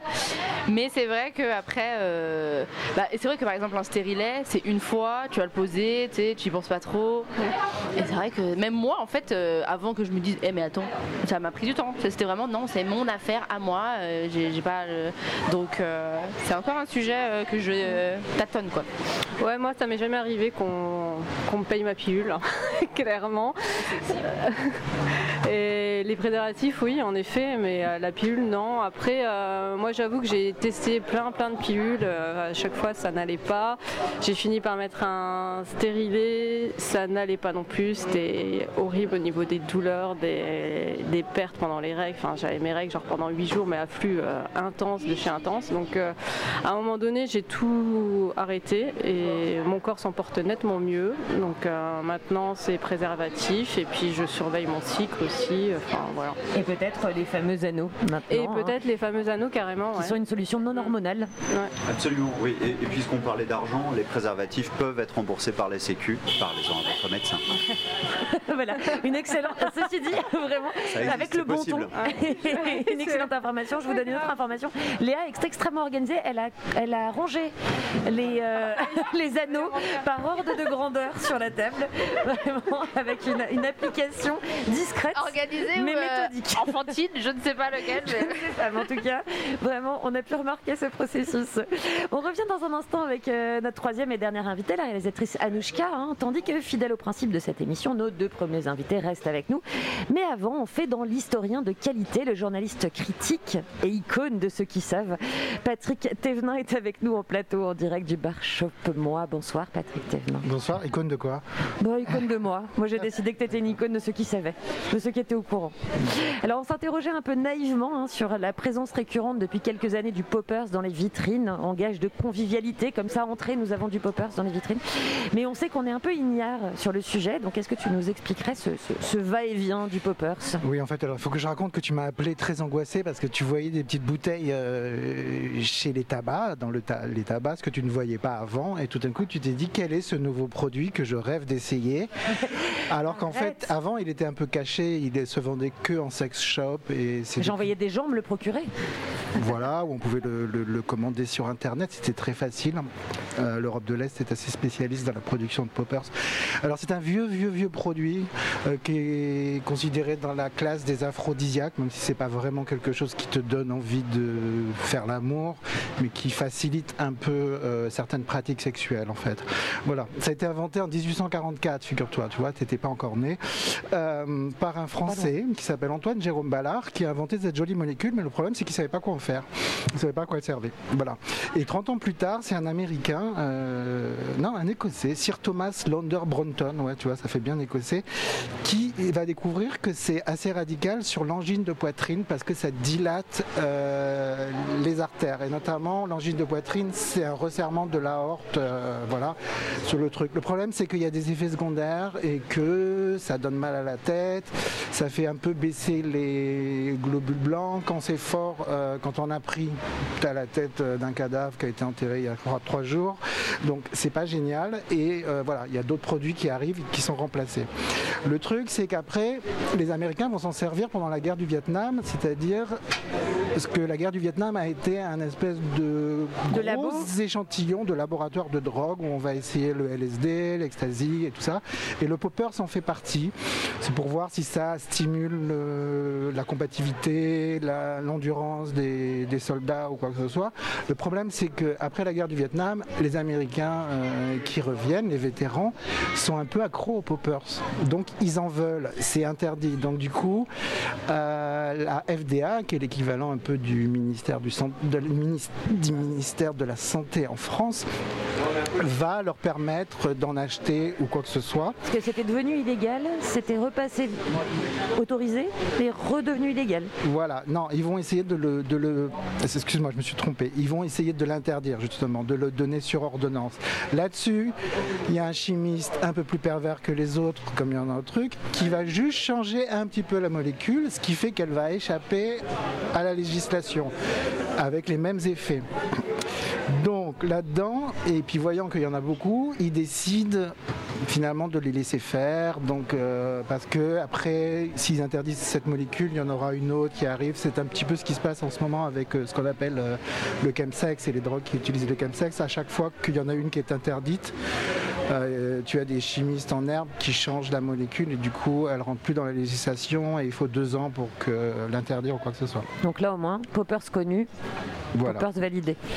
Après, c'est dans les années 70 que vraiment ça va devenir un aphrodisiaque, et notamment dans les milieux gays. Euh, c'est vraiment vendu comme un, un lifestyle gay. En fait, c'est parce que c'est utilisé pour ses propriétés vasodilatatrices, pour la sodomie, pour qu'elle soit plus facile, moins douloureuse. Mais c'est aussi, aussi utilisé pour avoir des flashs quand tu danses. ou- Donc on le retrouve un peu partout. Et ça se sniffe en général. Ça, ça ne s'éjecte surtout pas, ça s'avale surtout pas. C'est bon de le rappeler, vu que c'est dans les tabacs. mais quand tu es riche à l'époque, le grand chic, et notamment au palace à la grande époque, c'est de le verser dans un verre de champagne et de tout se plonger le nez autour de la coupe de champagne et d'avaler les vapeurs qui en sortent. Voilà, c'est un popper champagne qui vaut un peu cher. Après, le problème, c'est que dans les années 80 arrive une épidémie qui s'appelle le sida, qui est un peu mystérieuse. Et au début, on associe la prise de poppers avec les taches de Kaposi, qui est une infection euh, opportuniste euh, du VIH. Sauf que ça ne se passera pas. Et si tu veux, c'est un peu la fin du poppers. Il est interdit dans pas mal de pays. Les homos qui ont consommé se disent que finalement c'est peut-être pas génial, c'est un peu associé à une idée de mort. Euh, les endroits où ça se consommait, les dark rooms, les saunas, les clubs ont tendance plus ou moins à fermer, à péricliter. Et ça va revenir en fait en force avec ce qu'on va appeler le Summer of Love en Angleterre, c'est-à-dire l'explosion de la house et des premières rêves et des free parties. Mais alors pourquoi ça revient à ce moment-là? Parce que en fait, l'ecstasy a besoin un peu d'un effet booster, comme la troisième dose. Voilà. C'est pour ça que, par exemple, tous les rêveurs à l'époque euh, consomment beaucoup euh, l'équivalent du Red Bull de l'époque, qui s'appelle la Lucozade, qui est une boisson avec euh, vitaminée, énergisante. euh, prennent du popper pour amplifier l'effet de l'ecstasy ou quoi que ce soit, mais aussi juste pour rire comme des cons sur une piste de dance floor euh, avec de la musique et des smileys et des sifflets, enfin le- la panoplie du rêveur de l'époque. Voilà. Et où j'en étais Dans les années 80 Dans les années 90. 90. Voilà. Et euh, alors c'est un truc dont on ne sait pas les effets sur la santé. Il y a des gens qui disent que c'est dangereux pour les poumons, il y a des gens qui disent que c'est dangereux pour euh, la tension artérielle, que c'est dangereux pour le corps, que c'est dangereux pour les neurones. Il y a des gens qui disent que c'est sans que c'est bénin, effet, que c'est bénin. Et euh, la législation change sans arrêt. C'est-à-dire ça a été interdit en France, puis ça a été repermis, puis ça a été réinterdit. Un peu comme Sarah Jessica Parker, quoi. Voilà. Ou l'imprimé militaire. Et euh, par exemple, aux États-Unis, c'est interdit. Euh, en Italie, c'est interdit. En Angleterre, c'est interdit. Euh, mais en France, on ne sait pas pourquoi, il y a trois ans, ils ont décidé de le remettre euh, sur le marché. Ah, ça date il y a trois ans alors, Ouais. Cette fameuse recrudescence de poppers. Alors, il y a quand même, il y a aussi un, un espèce de lobby du poppers. Et il faut dire aussi qu'en France, on est un des premiers producteurs de poppers. donc, c'est c'est assez fort. Et du coup, ça a été autorisé dans les tabacs, en plus des sex shops. Ne me demande pas pourquoi, je ne sais pas ce qui, ce qui leur a pris euh, au gouvernement à l'époque. Voilà. Ce qui fait que maintenant. ça- encourager nos entreprises françaises, dont celle du poppers. et ce qui fait que ça a un peu changé euh, d'effet, c'est plus trop utilisé comme un aphrodisiaque chez certaines personnes. Oui, est-ce que c'est encore une valeur sexuelle? Est-ce que c'est encore une connotation sexuelle le poppers aujourd'hui Oui, Oui. Il y a des gens qui l'utilisent pour le sexe et de plus en plus les hétérosexuels notamment et la jeune génération hé- hétérosexuelle parce qu'en fait la jeune génération hé- hétérosexuelle est beaucoup plus portée sur la que ses parents. Sur les, les jeux sexuels et sur les, les essais, les nouvelles pratiques ou quoi que ce soit, que, ce- que la sodomie concerne le garçon ou la fille. hein. On est euh, Donc, vraiment du dans une fluidité de la sodomie. hein. Sodomie fluide. Voilà. Mais c'est surtout utilisé euh, par ce qu'on appelle les petites têtes blondes dans les cours de récré parce que ça, ça les fait rire un peu comme des idiots. Mais c'est un peu comme le gaz, euh, les petites bonbonnes de gaz lacrymogène. Pas lacrymogène, euh, hilarant. Ah, c'est sympa les cours de récré aujourd'hui. Comme la colle, à notre époque, on se fait de la colle. euh, Oui, comme la colle. Exactement. Voilà. Et ça se vend partout. Et c'est pas cher. C'est pas cher. C'est une drogue accessible, pas cher, qui fait rigoler et qui permet de se dilater. Voilà. Je conseille de ne pas en prendre beaucoup, ça peut faire très mal à la tête, ça peut troubler la vue, ça peut te rendre un peu blanc, euh, maladif, ça peut provoquer des vertiges. Il ne faut surtout pas l'avaler, il ne faut surtout pas le mélanger avec du Viagra si tu prends du Viagra. Voilà, avec toutes les molécules qui permettent euh, une érection plus simple, plus facile. Et surtout si tu es cardiaque, euh, ne pas l'injecter, ne pas le truc, ne pas en donner aux animaux non plus. Voilà. C'est important de le préciser. Mais je crois que c'est une des drogues les moins chères, euh, un des aphrodisiaques les moins chers sur le marché actuellement. Alors est-ce que vous, vous avez, voilà, est-ce que vous avez nos invités euh, un rapport avec le poppers? Euh, Moi j'ai déjà testé, hein, honnêtement. ah bah il n'y a pas, de euh, Ouais, bah voilà, c'est pas. Alors il y a aussi certaines personnes qui disent que ça permet des gorges profondes plus profondes. Ah bon Et pour quelle raison Parce que ça vasodilate. Parce que ça dilate, bah effectivement. Bah, moi, ça m'a pas permis de faire euh, plus de gorge profonde. Non. Ah, ça n'a pas eu l'effet escompté. Non. Mais ça donne, ça euphorise un peu. Enfin, j'ai testé en free, euh, enfin voilà, dans les clubs berlinois. Euh, enfin voilà, c'est du, test. C'est vrai que ça a fait un, gros retour. Pendant un moment, c'était un peu mal vu de sniffer du popper sur la piste de danse c'était un peu lié au sida, à la maladie, tout ça. Et maintenant c'est revenu, c'est un peu euh, courant.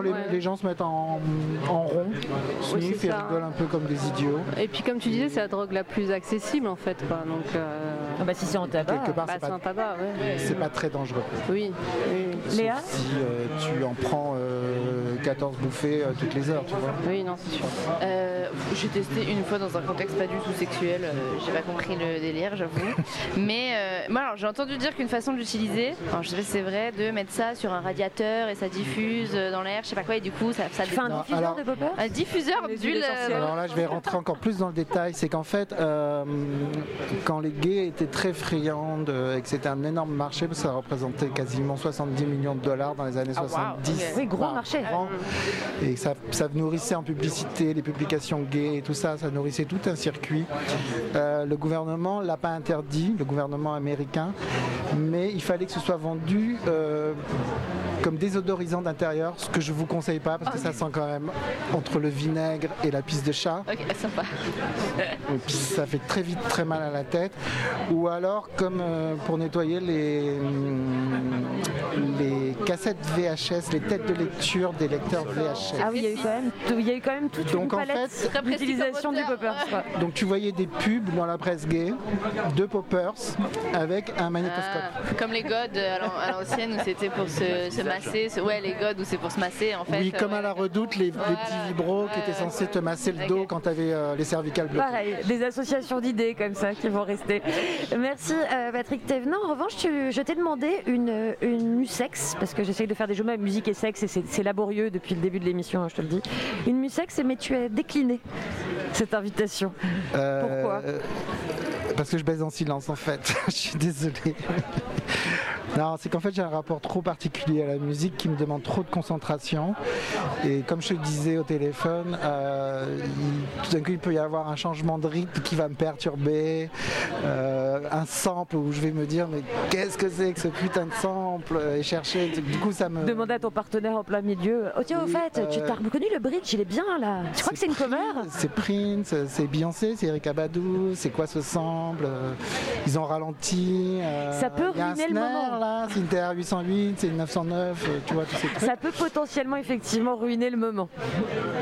Bah, si, ton partenaire n'est pas dans la musique autant que toi, tu vois, s'il est plus Adèle que euh, Laurent Garnier, ça peut poser problème. Donc on évite. Du coup, tu as choisi une chanson pour un titre pour illustrer cette chronique popper. Oui, parce que figure-toi qu'il y a un groupe industriel yougoslave qui, dans les années 80, euh, un des premiers à utiliser des synthés, a fait une chanson en hommage aux poppers. Bah voilà. Ce groupe s'appelle Borghesia. On couche sur cette chanson? Libre à toi, mais je sais pas dans quel état tu vas sortir. On écoute tout de suite sur ce Radio.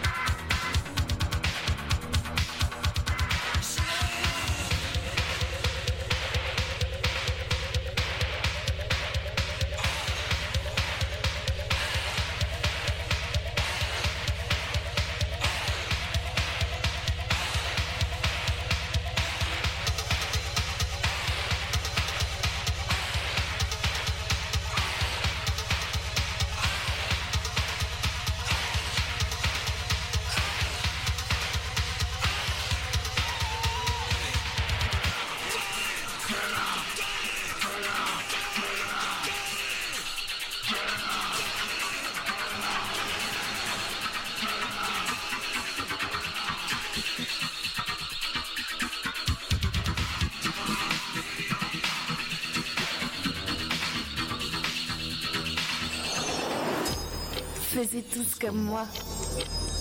Et vous êtes toujours sur So Good Radio, euh, qui, comme vous l'avez compris, hein, si vous êtes avec nous depuis un petit moment, euh, met le sexe au cœur, au corps et au micro de cette émission spéciale de Faisez tous comme moi.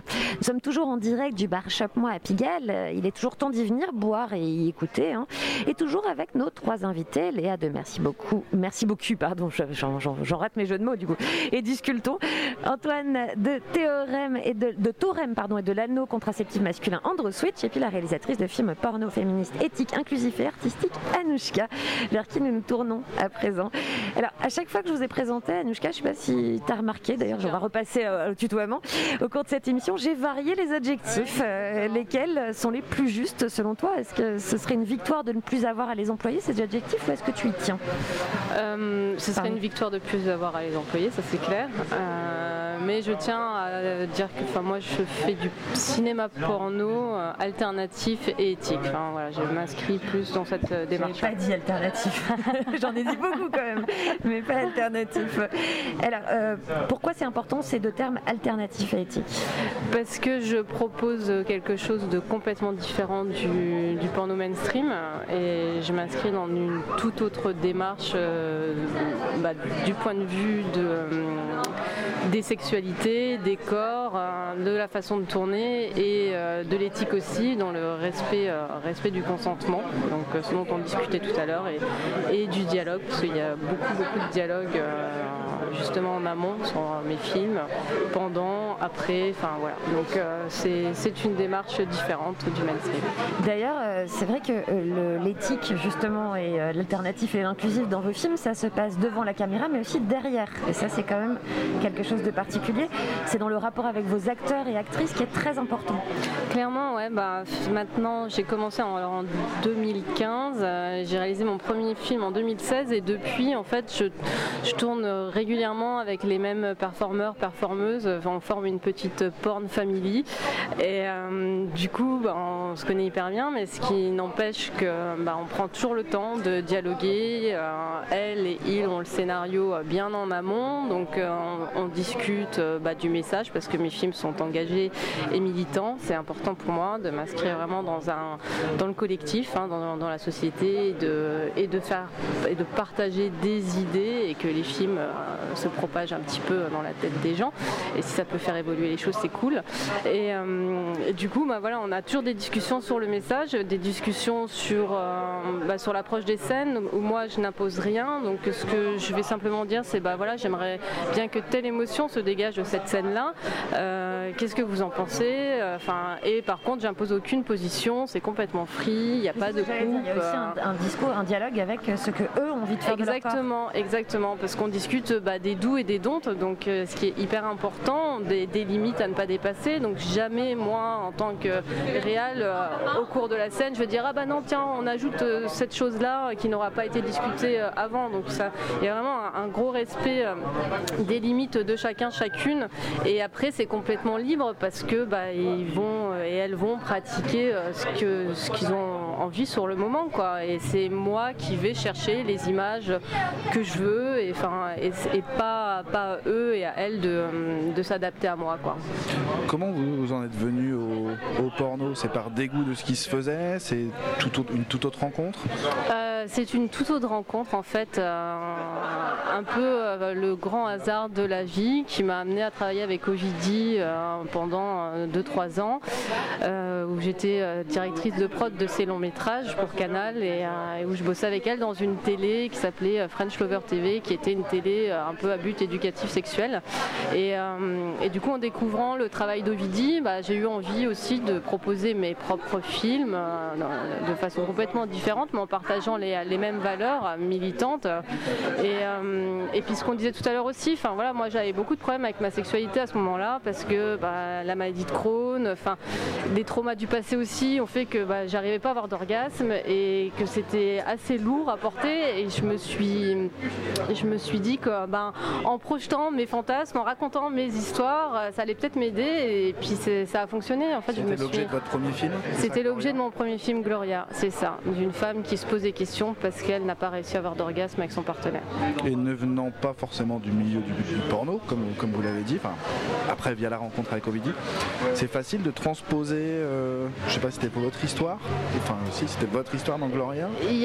oui, c'était une. Manu, euh, Clairement, mais, mais c'était ouais, c'est en fait c'était hyper épanouissant et transcendant. Enfin pour moi ça m'a euh, requinqué quoi. Je me suis dit, j'ai commencé à ressentir de nouveau des choses. Enfin c'était voilà, il, y a eu ce moment où je me suis envolée en fait en même temps que en même temps que Gloria. Donc c'est c'est ouais, pour moi c'est dans chacun de mes films il y a une petite partie de moi. Donc euh, après, ça reste des fictions. Hein. Attention, on n'est pas sur euh, du docu, sur euh, machin. Enfin, c'est j'aime le préciser parce que c'est pas réel. Hein. ça reste une fiction. Il y a un montage, il y a une lumière, etc. Donc c'est pas un but éducatif non plus parce que le porno n'a pas ce rôle-là. tout comme le cinéma n'a pas le rôle d'éduquer non plus. Hein. Tu ne regardes pas Fast and Furious en te disant ouais super, ça y est, j'avais passé mon oh, permis quoi. Tu vois? Perso, ouais. Mais par contre, ça peut amener des sujets. Il peut y avoir aussi un travail de, mémoire aussi, parce que le cinéma a aussi ce rôle-là. Et, et moi, l'objectif vraiment, c'est de poser des sujets sur la table sans donner de leçons ni rien, et que ça se propage un petit peu dans la tête des gens. Donc ouais, il y a toujours une petite partie de moi, et il y a toujours des sujets qui me tiennent énormément à cœur dans mes films. Alors pour revenir aux acteurs, hein, notamment, il y a aussi une, fonction de les humaniser, ces, ces, professionnels euh, des acteurs pornographiques, notamment à l'aide de petites vidéos bonus qu'il y a sur votre site où c'est des interviews comme on interviewerait un acteur de film classique, euh, vraiment euh, avec les, petites questions, avec une réaction qui les rend, bah voilà, qui les humanise en fait, parce que parfois on a tendance à ne pas le faire. Et de la même façon, eh bien, vous travaillez également sur, sur le sexe tarifé, sur les travailleurs du sexe. C'est un sujet qui vous tient à cœur, qui est au cœur de Vivante, d'ailleurs le film que vous avez diffusé sur Canapus l'année dernière. Pourquoi est-ce que vous avez ce rapport aux travailleurs du sexe, au sexe tarifé Pourquoi c'est un sujet important pour vous bah, De base, je travaille avec des travailleurs et des travailleuses du sexe dans le porno, donc euh, forcément il y a un lien qui est, qui, est clairement là. Pour moi, c'est important de, de, militer à leur côté euh, dans, les différents combats. Il y a d'ailleurs une actrice qui est là, qui est au STRAS, au syndicat de travailleurs du sexe, qui est venue me voir ce soir. Quels sont les combats d'ailleurs Peut-être ce serait important de les, de les rappeler rapidement? Bah, c'est de pouvoir euh, avoir accès aux droits comme chaque travailleuse ou travailleur, quoi. Enfin, tout simplement, quoi, d'être euh, les travailleurs et travailleuses du sexe payent des impôts mais n'ont aucun droit à côté de ça. Donc euh, c'est euh, obtenir des droits tout simplement. Quoi. Rien de plus, rien de moins. Quoi. Important. Et donc au cœur de Vivante, il y a aussi ce côté-là, mais il y a un autre, un autre aspect de ce travail-là. Au cœur de Vivante, il y a surtout en fait la thématique du handicap et de la sexualité qui est un énorme tabou dans la société déjà de base, alors dans le porno encore plus. Quoi. Et, et du coup, c'était l'occasion un peu de défoncer le plafond de verre et de, parler handicap et sexualité dans un film de cul et, euh, du métier euh, d'assistante sexuelle qui est un vrai métier. Et, euh, du coup voilà j'avais vraiment envie bah, de créer une fiction parce que ça reste une fiction hein, donc c'est pas tout à fait réel mais je me suis beaucoup inspirée. Enfin j'ai fait j'ai construit ça sur le mode du documentaire j'ai fait des témoignages avec des assistantes sexuelles qui m'ont expliqué travail et que du coup j'ai pu retranscrire dans le film à travers une interview justement. Donc il y, a un aspect réel et, euh, et puis c'est évidemment militant et le film a hyper bien marché parce que bah, il fait, euh, comme je disais tout à l'heure, l'objectif pour moi c'est vraiment que la reconnaissance elle viendra ni des médias ni de rien parce qu'on est ghettoisé à fond dans ce qu'on le porno, oh là là c'est sulfureux, c'est les derniers de la classe qui font ça. Euh, alors que quand on veut vraiment être honnête avec soi-même dans le cinéma tradi il y a beaucoup de cul aussi quoi donc voilà donc là on est sur des films d'autrices avec des scènes explicites tout simplement. Et le film bah, voyage. Donc euh, moi la reconnaissance que j'ai finalement, c'est quand les gens me disent bah, ça m'a touché, ça m'a ça m'a permis de de m'identifier, ça m'a décomplexé. Et ça je trouve que bah enfin voilà c'est hyper fort et, euh, Petite, petite, question, on a l'habitude quand on, quand on dit le premier samedi du mois, on sait à peu près tout ce qui va se passer, on sait que c'est sur Canal, on sait que c'est un, un film pour les plus de 18 ans. Donc ça veut dire qu'il n'y en a que un par mois. Et il y a plein de productions, j'imagine. il y en a deux par mois maintenant. Ah maintenant il y en a deux J'ai plus Canal Plus. Hein. Alors euh, regardez comme il nous a montré qu'il regardait plus de sur Canal Plus. C'est, vous avez dit que presque on est ghettoisé ou alors c'est, le cinéma alternatif que vous proposez dans, dans, la pornographie. Comment on arrive à se faire une place sur un gros mastodonte comme Canal? Bah, En fait, je disais, on est ghettoisé par, enfin, dans l'imaginaire collectif, quoi. Voilà, c'est ça. Dans l'imaginaire collectif par rapport au reste du cinéma, on est en mode, euh, bon, bah, c'est le film de cul, c'est sulfureux, ah, c'est, c'est, c'est les derniers de la classe qui font ça.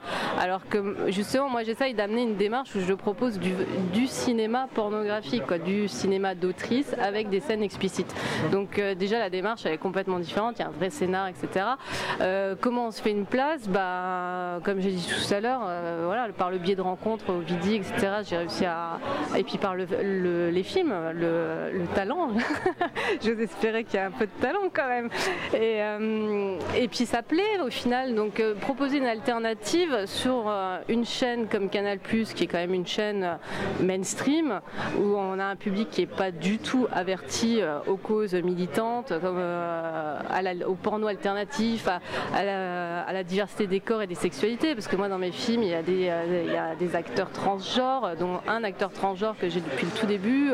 Il y a des scènes queer, donc c'est vraiment ça, ça repousse un peu les limites de ce que le spectateur classique canal a l'habitude de voir, mais finalement ça plaît parce que euh, mes films, j'ai les audiences, euh, on fait des retours, ils font les mêmes scores qu'un Dorsel Premium.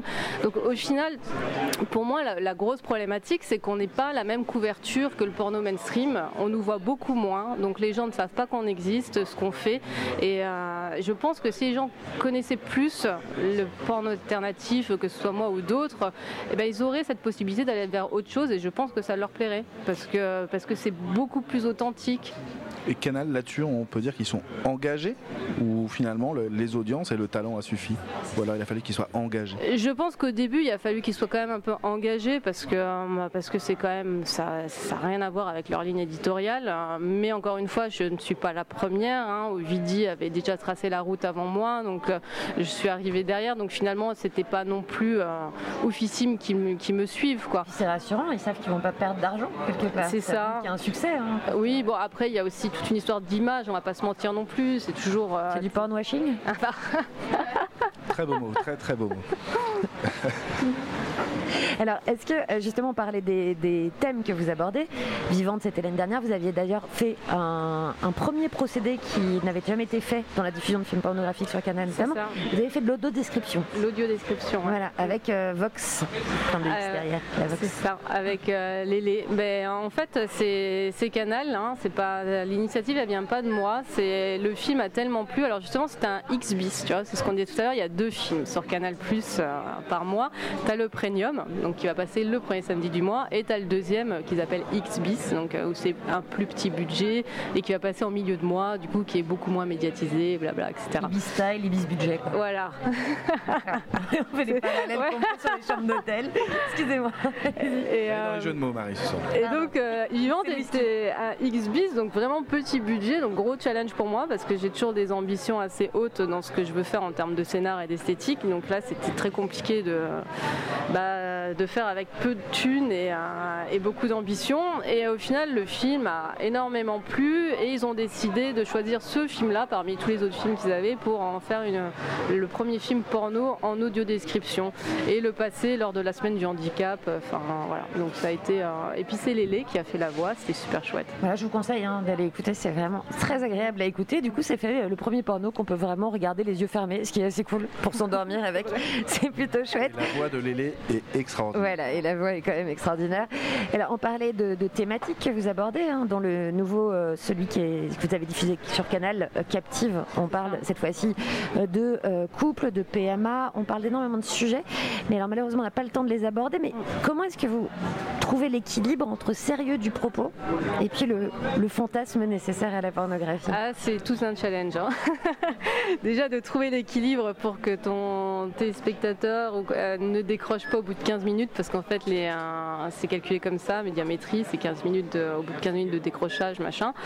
Euh, donc, enfin voilà, en général, j'essaye de, de, trouver un équilibre entre un, propos hyper sérieux. J'ai une grosse discussion dans Captive autour de la PMA pour toutes et tous, où on inclut les personnes transgenres, parce que pour moi c'est vraiment important.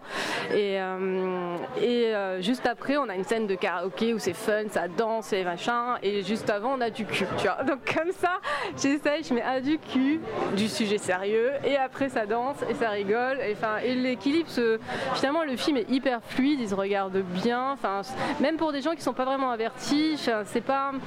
En plus, je viens pas avec des gros sabots à donner des leçons. Enfin, je laisse toujours. Euh, je pose des questions, les gens les prennent, les prennent pas, mais au moins euh, on a ouvert la eh ben, porte. Ça fait très bien le lien justement. C'est une question de montage et de rythme. Et donc, comme on l'a dit, hein, vous êtes vous êtes cinéphile, vous avez été éduqué au cinéma, et donc il y a un facteur artistique qui vous est important dans vos productions et dans vos réalisations. Donc, comment est-ce que vous prenez votre pied esthétiquement? Est-ce qu'il y a un boulevard à explorer dans l'esthétique du film porno en fait, vu que ça a souvent été des cadrages très classiques, des façons de filmer, des lumières? Là, est-ce que du coup, vous pouvez vous éclater en termes de cadrage, de musique, de photographie? Ah bah clairement, c'est pour ça que je j'arrive pas à décrocher en fait, et qu'à chaque fois je me dis ce sera mon dernier parce que bon après ça peut toujours être le dernier parce que euh, on sait que la vie euh, voilà, mais euh, mais ouais j'y reviens toujours parce que je m'épanouis tellement là-dedans. Enfin il y a un terrain, enfin c'est un vaste chantier, on peut faire des millions de choses et, comme tu disais ça et ça a tellement été pris un peu par-dessus la jambe pendant des années en mode on, on met pas d'éclairage, on cadre en, en plan génitaux et enfin hyper dégueu et tout ça. Et, moi c'est tout l'inverse quoi. Mais, et du coup c'est ce qui me prend beaucoup de temps, donc beaucoup d'argent parce que parce que j'essaye de chiader et d'avoir une belle image léchée. voilà, c'est là où le terme l'image léchée prend absolument tout son sens. Alors, euh, Xavier, euh, tu as choisi pardon, euh, une érotosique pour nous. Heureusement qu'on arrive au bout là. Vraiment, une érotosique pour nous, qu'est-ce que c'est? Alors une érotosique, euh, bah, moi j'ai choisi euh, Compromat. Donc euh, alors c'est le titre en allemand, c'est un peu compliqué. Alors attends, je l'ai quelque part. Das Konterfeld, voilà. Et je trouve. Vous avez germanophone après. Voilà. Et bah, j'adore Rebecca Warrior et puis je trouve que ce titre est hyper progressif et qu'on termine sur un orgasme auditif. Voilà. Alors c'est en allemand, c'est mon petit côté autoritaire sûrement. On écoute ça tout de suite sur So Good Radio.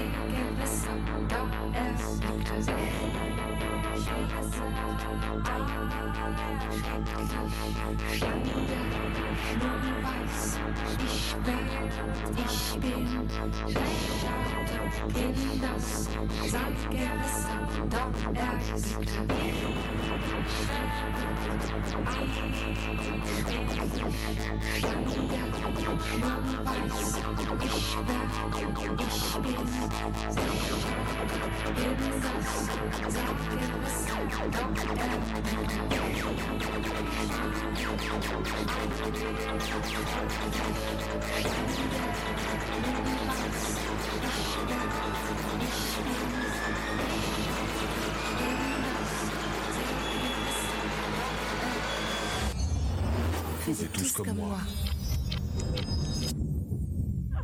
vient de se faire couper en plein, en plein orgasme. C'est vraiment ce qui s'appelle se retirer juste avant. vraiment, musical. De retour sur de radio et sur ce plateau pluriel où nos invités dialoguent entre eux. On vient à l'instant de parler avec Anushka de son travail de réalisatrice de porno alternatif et éthique. Alors, à tous nos invités, bah déjà, c'est quoi, on va faire très rapide, mais c'est quoi votre premier rapport à la pornographie? Est-ce que c'est à la fiction pornographique? Est-ce que c'est un film? Est-ce que c'est un ouvrage littéraire de porno? Est-ce que c'est de la BD Dans mon cas, c'est de la BD, je le dis, je l'admets. Euh, est-ce que c'est, je sais pas, de l'audio? Comment est-ce que vous avez été en premier mis en rapport avec la pornographie truc qui vous a excité Ah, attends, c'est deux questions. Euh. Ah, la pornographie. Ok, en général. C'est deux questions. Parce que pareil, moi, les premiers trucs euh, porno, c'était de la BD. Tu fouilles dans les trucs et t'as un truc de tes parents. Et, les BD des parents. Bah, dis donc, c'est osé, dis donc, ce que je suis en train de dire. C'était ouais, ouais, c'était ça. Mais après, moi, moi, je consomme pas du tout de porno. Je sais pas pourquoi. C'est pas un truc. Euh, c'est pareil, je crois que c'est c'est ce que tu disais, les plans très génitaux, trucs. J'étais là, ok, enfin. Qu'est-ce que tu veux que je fasse de ça En fait, je ne sais pas quoi faire. Tu aurais pu faire de la littérature. Mais ouais, moi, c'est plus. Euh, moi, personnellement, et là, c'est pour ça que j'écoutais euh, la chanson, j'étais là, oulala, là là, c'est sympa. Moi, la musique, ça me provoque euh, une excitation, au même titre qu'un porno pourrait. Donc, je consomme pas de porno, j'écoute de la musique et ça m'excite. voilà. Antoine? Moi, mon premier rapport au, porno, c'était les magazines de porno hentai, en fait, qui mélangeaient le hentai français, hentai pseudo-japonais, enfin, en reprenant un style manga ultra exacerbé mais avec des auteurs euh, auteuristes français. Euh, et, effectivement, acheter ça euh, chez le marchand de journaux, bah, on n'achetait pas vraiment un magazine porno non plus. Donc, ça va, quoi. Voilà, on se mettait le pied à l'étrier doucement. Quoi, C'est un peu l'équivalent du, roman harlequin porno planqué entre les deux romans harlequins familiaux vendus en pas de 3 à la presse du village pour que mamie ne se fasse pas griller. Ça, je sais pas si vous avez remarqué, mais c'est quand même tout un concept. et Anushka, c'était quoi le premier, bah, lien vers le porno Écoute, moi, bah, comme j'ai dit tout à l'heure, c'était euh, Oshima, bah, même si c'est pas vraiment classé porno, euh, l'Empire des Sens, euh, c'est assez cru quand même. Quoi. Donc quand tu vois ça à dos, tu dis ah ouais, quand même. Hein, c'est les Donc déjà le cinéma. pas mal. Hein. Donc déjà le cinéma. Déjà le cinéma, ouais. Et, et puis le, le livre de Despentes, Baise-moi, que j'ai lu aussi assez jeune et qui du coup m'a fait aussi des trucs. Quoi. Voilà. Alors à vous trois, hein, rapidement, est-ce que vous pensez que le porno mainstream, celui auquel on a accès le plus facilement et majoritairement. Est-ce que vous pensez que ça impose, que ça a formaté votre désir ou vos fantasmes? Est-ce que vous pensez que le fantasme, le désir, ça s'éduque comme le goût, Louis euh,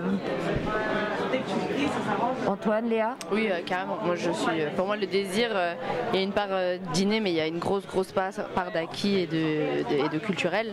Et clairement, je pense que le porno nous dicte ce qui est désirable, ce qui ne l'est pas, ce qui est du plaisir, ce qu'il ne l'est pas.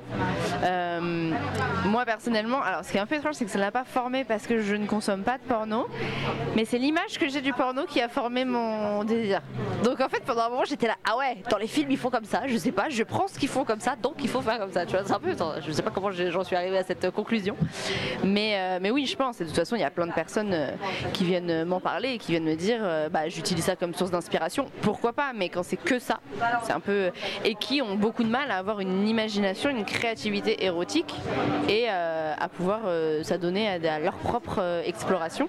Donc oui, clairement, je pense que ça, Donc ça match. Ouais, oui, carrément. Antoine Pour ma part, le porno mainstream que, j'ai regardé regardé quand même pas mal.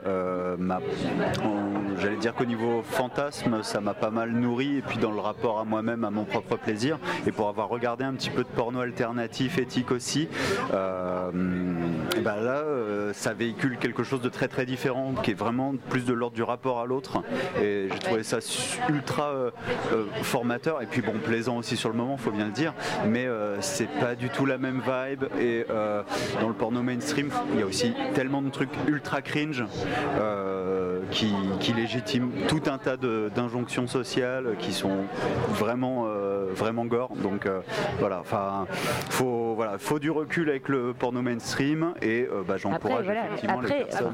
Pardon, je vais dire un truc un peu, mais parfois la pornographie et le fantasme, comme c'est pas du réel, est aussi là pour ne pas être dans les codes, ne dépasser les, choses. Elle peut l'être.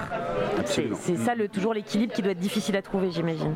Ouais, après, moi, je, dirais que oui, le porno mainstream formate euh, plein de, les sexualités, les corps, euh, enfin, mais pas que. Enfin, on va pas tout mettre sur le dos du porno non plus, parce que je pense que la société, en règle générale, formate aussi beaucoup sur ce qui est désirable, pas désirable, le corps qu'on doit avoir. Aussi à la société. Le porno, c'est le miroir de la société. Hein, ça prend le pire de la société et ça et ça et ça continue avec. Enfin voilà. Mais et je pense qu'en effet, le plaisir, le fantasme s'éduque euh, par différents biais euh, et, notamment par le porno euh, alternatif qui montre quelque chose de beaucoup plus feel good, de, beaucoup plus décomplexant et qui va montrer une réelle diversité et, être hyper ancré dans la société qui n'est pas binaire. Quoi. Le problème du porno mainstream, pour moi surtout, c'est qu'il est vraiment hyper hétéronormé, très phallocentré et que, et que du coup on va s'intéresser qu'à ça. C'est ce qu'on disait tout à l'heure par rapport à ton questionnaire, quoi, d'avoir de discuter sur bah, une relation hétéro, ça peut tout simplement être se masturber mutuellement et pas de pénétration. Quoi. Donc voilà. voilà donc euh, écoutez, allez euh, vous éduquer le fantasme un peu et le désir, parce que c'est comme tout, ça s'éduque, on est tous d'accord. Le nom de votre site, Anouchka Anouchka Movies. AnouchkaMovies.com. Voilà. Et vous pouvez retrouver Captive, le dernier film que j'ai fait pour Canal, qui est déjà sur mon site. Voilà, Léa, euh, si on veut découvrir le jeu, on se rend au hasard ludique à Paris Ouais, au hasard ludique. Après, ce sera en vente sur mon site ou sur le site de mon éditrice Gender Games. Donc, il y aura Voilà, donc pour Noël, n'hésitez pas à offrir à votre grand-mère le jeu du sultan, histoire de vraiment épicer un tout petit peu ces réunions de famille qui vont être compliquées cette année. Antoine, si on veut se procurer l'anneau Android Switch et en parler surtout, je crois qu'il y a des groupes de parole. On peut parler avec des usagers. oui, absolument. alors, j'encourage tout le monde déjà à suivre la page Insta Slow Contraception, donc Slow comme lent, et, et puis bah, jeter un œil sur la masse d'informations qu'il y a sur torem.com, donc T-H-O-R-E-M-E.com. Ouais, voilà, faire un peu le tri, mais euh, promis, ça vaut le coup. À minima, ça libère la parole et au mieux, bah, ça permet bah, de, bah, d'intégrer la contraception testiculaire euh, dans sa vie euh, de célibataire, en couple ou pas, mais en tout cas de mieux maîtriser sa fertilité. voilà, c'est, et de ne pas être complexé d'aller poser des questions à des hommes qui l'utilisent déjà. Et ça, c'est quand et partager la charge mentale. Et partager la charge mentale avec vos petits amis, vos partenaires, ça serait sympa. Deux pouces pour Léa sur cette Deux pouces. Merci à vous trois. Et puis, euh, eh bien, euh, c'est le moment euh, de s'écouter une musique ou pas, je ne sais plus. On n'a pas de musique, on se fait direct une conclusion. Merci à vous trois. On est parti. Conclusion, jingle. Faisez tous comme moi. Et oui, c'est la fin de cette émission sur So Good Radio au sens large. Merci d'avoir été avec nous au sens large. Merci à nos invités et chroniqueurs d'avoir partagé avec nous, d'avoir partagé d'eux-mêmes. Et puis on pourrait conclure, je sais pas, euh, parce qu'on est dans le jeu de mots, on a bu du whisky, faites l'amour sans l'amer, sans l'amertume du lendemain qui s'efface lorsque le désir est compris, le consentement respecté, la charge mentale partagée, le jugement oublié, le plaisir personnalisé. Et ça, ce serait chouette. Il va se passer quoi après nous, Ronan, au-delà du fait qu'on va se manquer sévèrement. Oui, on va se manquer sévèrement pour cette dernière. Euh, à 21h sur sogoodradio.fr, nous euh, diffusons le cinquième épisode de l'émission Dis-moi oui Andy. C'est l'émission sur, euh, qui mêle sexualité et handicap, qui est présentée par Michael Jérémiaz. Le thème du soir, peut-être est-ce un signe? C'est les ruptures. Eh, oui, malheureusement, nous sommes en pleine rupture. Et pour conclure cette émission et toutes les autres de Faisez tout comme, comme moi, eh bien, j'utilise la littérature parce que c'est mon truc et que de toute façon, je m'en fous. Parce que j'ai plus d'émission après, donc je fais ce que je veux. Je suis tombée sur ce passage en lisant Femme amoureuse de D.H. Lawrence, grand théoricien de la sexualité d'ailleurs. Hein. Si vous n'avez pas lu D.H. Lawrence, c'est très intéressant à lire, euh, d'un homme qui écrit sur la sexualité des femmes à une certaine époque, au XXe siècle, début du XXe siècle. C'est assez fascinant. Hein. on n'est pas d'accord, c'est discutable sur certaines choses, mais c'est assez fascinant. Eh bien, j'étais dans la ligne 12 en arrivant à la station Pigalle, hein, euh, et ben, je suis tombée sur cette citation qui résume quand même les combats à mener. Je crois que les gens qui disent avoir besoin d'une nouvelle religion sont les derniers à accepter quoi que ce soit de nouveau. Ils veulent bien de la nouveauté, mais examiner directement cette vie que nous avons suscitée en nous-mêmes et la rejeter, détruire les vieilles idoles que nous avons faites à notre image, cela, nous ne le ferons jamais. Alors il faut chercher de toute sa force à se débarrasser de l'ancien avant que le nouveau consente à apparaître, même en nous-mêmes. Cette vie, il faut ou bien la faire éclater complètement, ou bien nous ratatiner à l'intérieur comme dans une peau tendue, car elle ne se, elle ne se dilate pas davantage. Mais ça, c'était avant le poppers, D.H. Lawrence. Avant le poppers, mais peut-être aussi le chocolat chaud. Eh oui, parce que Ronan a une fascination chocolat chaud. Hein. Depuis le début des émissions, il parle chocolat chaud, il en boit. Quand tu me posais la question, Marie, comment ça va À chaque début d'émission, je, te répondais souvent, eh ben écoute, je suis pas mal, j'en suis à mon troisième chocolat chaud. Alors c'est 3, 4 ou 2, ça dépendait des soirs. Je suis bien tapissé, je suis prêt. Eh bien figure-toi que j'ai fait ma petite enquête sur le chocolat chaud et je comprends mieux, je comprends mieux pourquoi cette potion euh, et moi nous nous sommes rencontrés, nous nous sommes amourachés. À l'origine, le chocolat chaud était connu pour être la boisson des dieux chez les Aztèques. Elle avait une couleur plutôt rouge car diluée avec du piment, de l'eau et la fève de cacao n'était pas réduite en poudre à cette époque-là. Puis les Européens ont décidé d'importer ce breuvage, euh, mais le problème c'est que l'Église voyait ça d'un très mauvais œil. Pourquoi? Pour son caractère aphrodisiaque. Ah, bah, voilà. voilà cette réponse euh, à, tout, euh, à tous ces chocolats chauds pendant 100 émissions consécutives à 18h de embaucher ou 19h.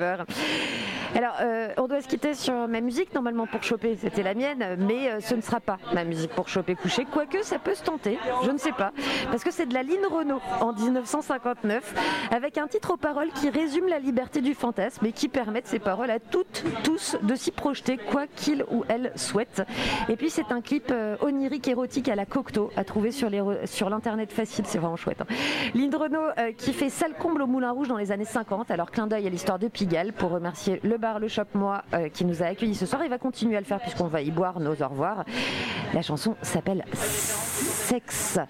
Mais Renan, avant, il faut dire merci à des gens. Oui, je veux dire merci à toutes, merci à tous. Merci euh, à Lolita qui, au-delà de nous avoir emmenés au Danemark aujourd'hui, euh, m'a été d'une très, d'une aide très très très utile pour toutes les programmations des émissions et les choix éditoriaux pour Faisait tous comme moi. C'était un, un, plaisir. Merci à toi Thomas Chalvidal pour toutes ces réalisations, ces dépassements subis de timing je sais, là j'ai vu tes gros yeux encore une fois. Euh, merci à monsieur Marc Limy, notre producteur Cash and Chic. Je trouvais ça pas mal. Merci à Sullivan Clabo, réalisateur également, qui, euh, qui a été au stade Bauer, parce que c'est son amoureuse du vendredi soir. Le stade Bauer, c'est le Red Star pour lui. Euh, merci à Sopress, merci à Olsand, merci à So Good. Merci à toi Marie de m'avoir appris le micro. Ah, voilà. non, tu m'as tout appris également. Et de m'avoir appris qu'on pouvait sourire derrière le masque, parce que le Covid a eu aussi ce mérite-là. C'est de savoir si qu'on pouvait sourire derrière le masque. je dis merci Merci à Elsa qui m'a conseillé le Shop Moi. C'était un beau nom pour cette dernière émission. C'était un pas mal choix, comme elle dit. Donc merci le Shop Moi.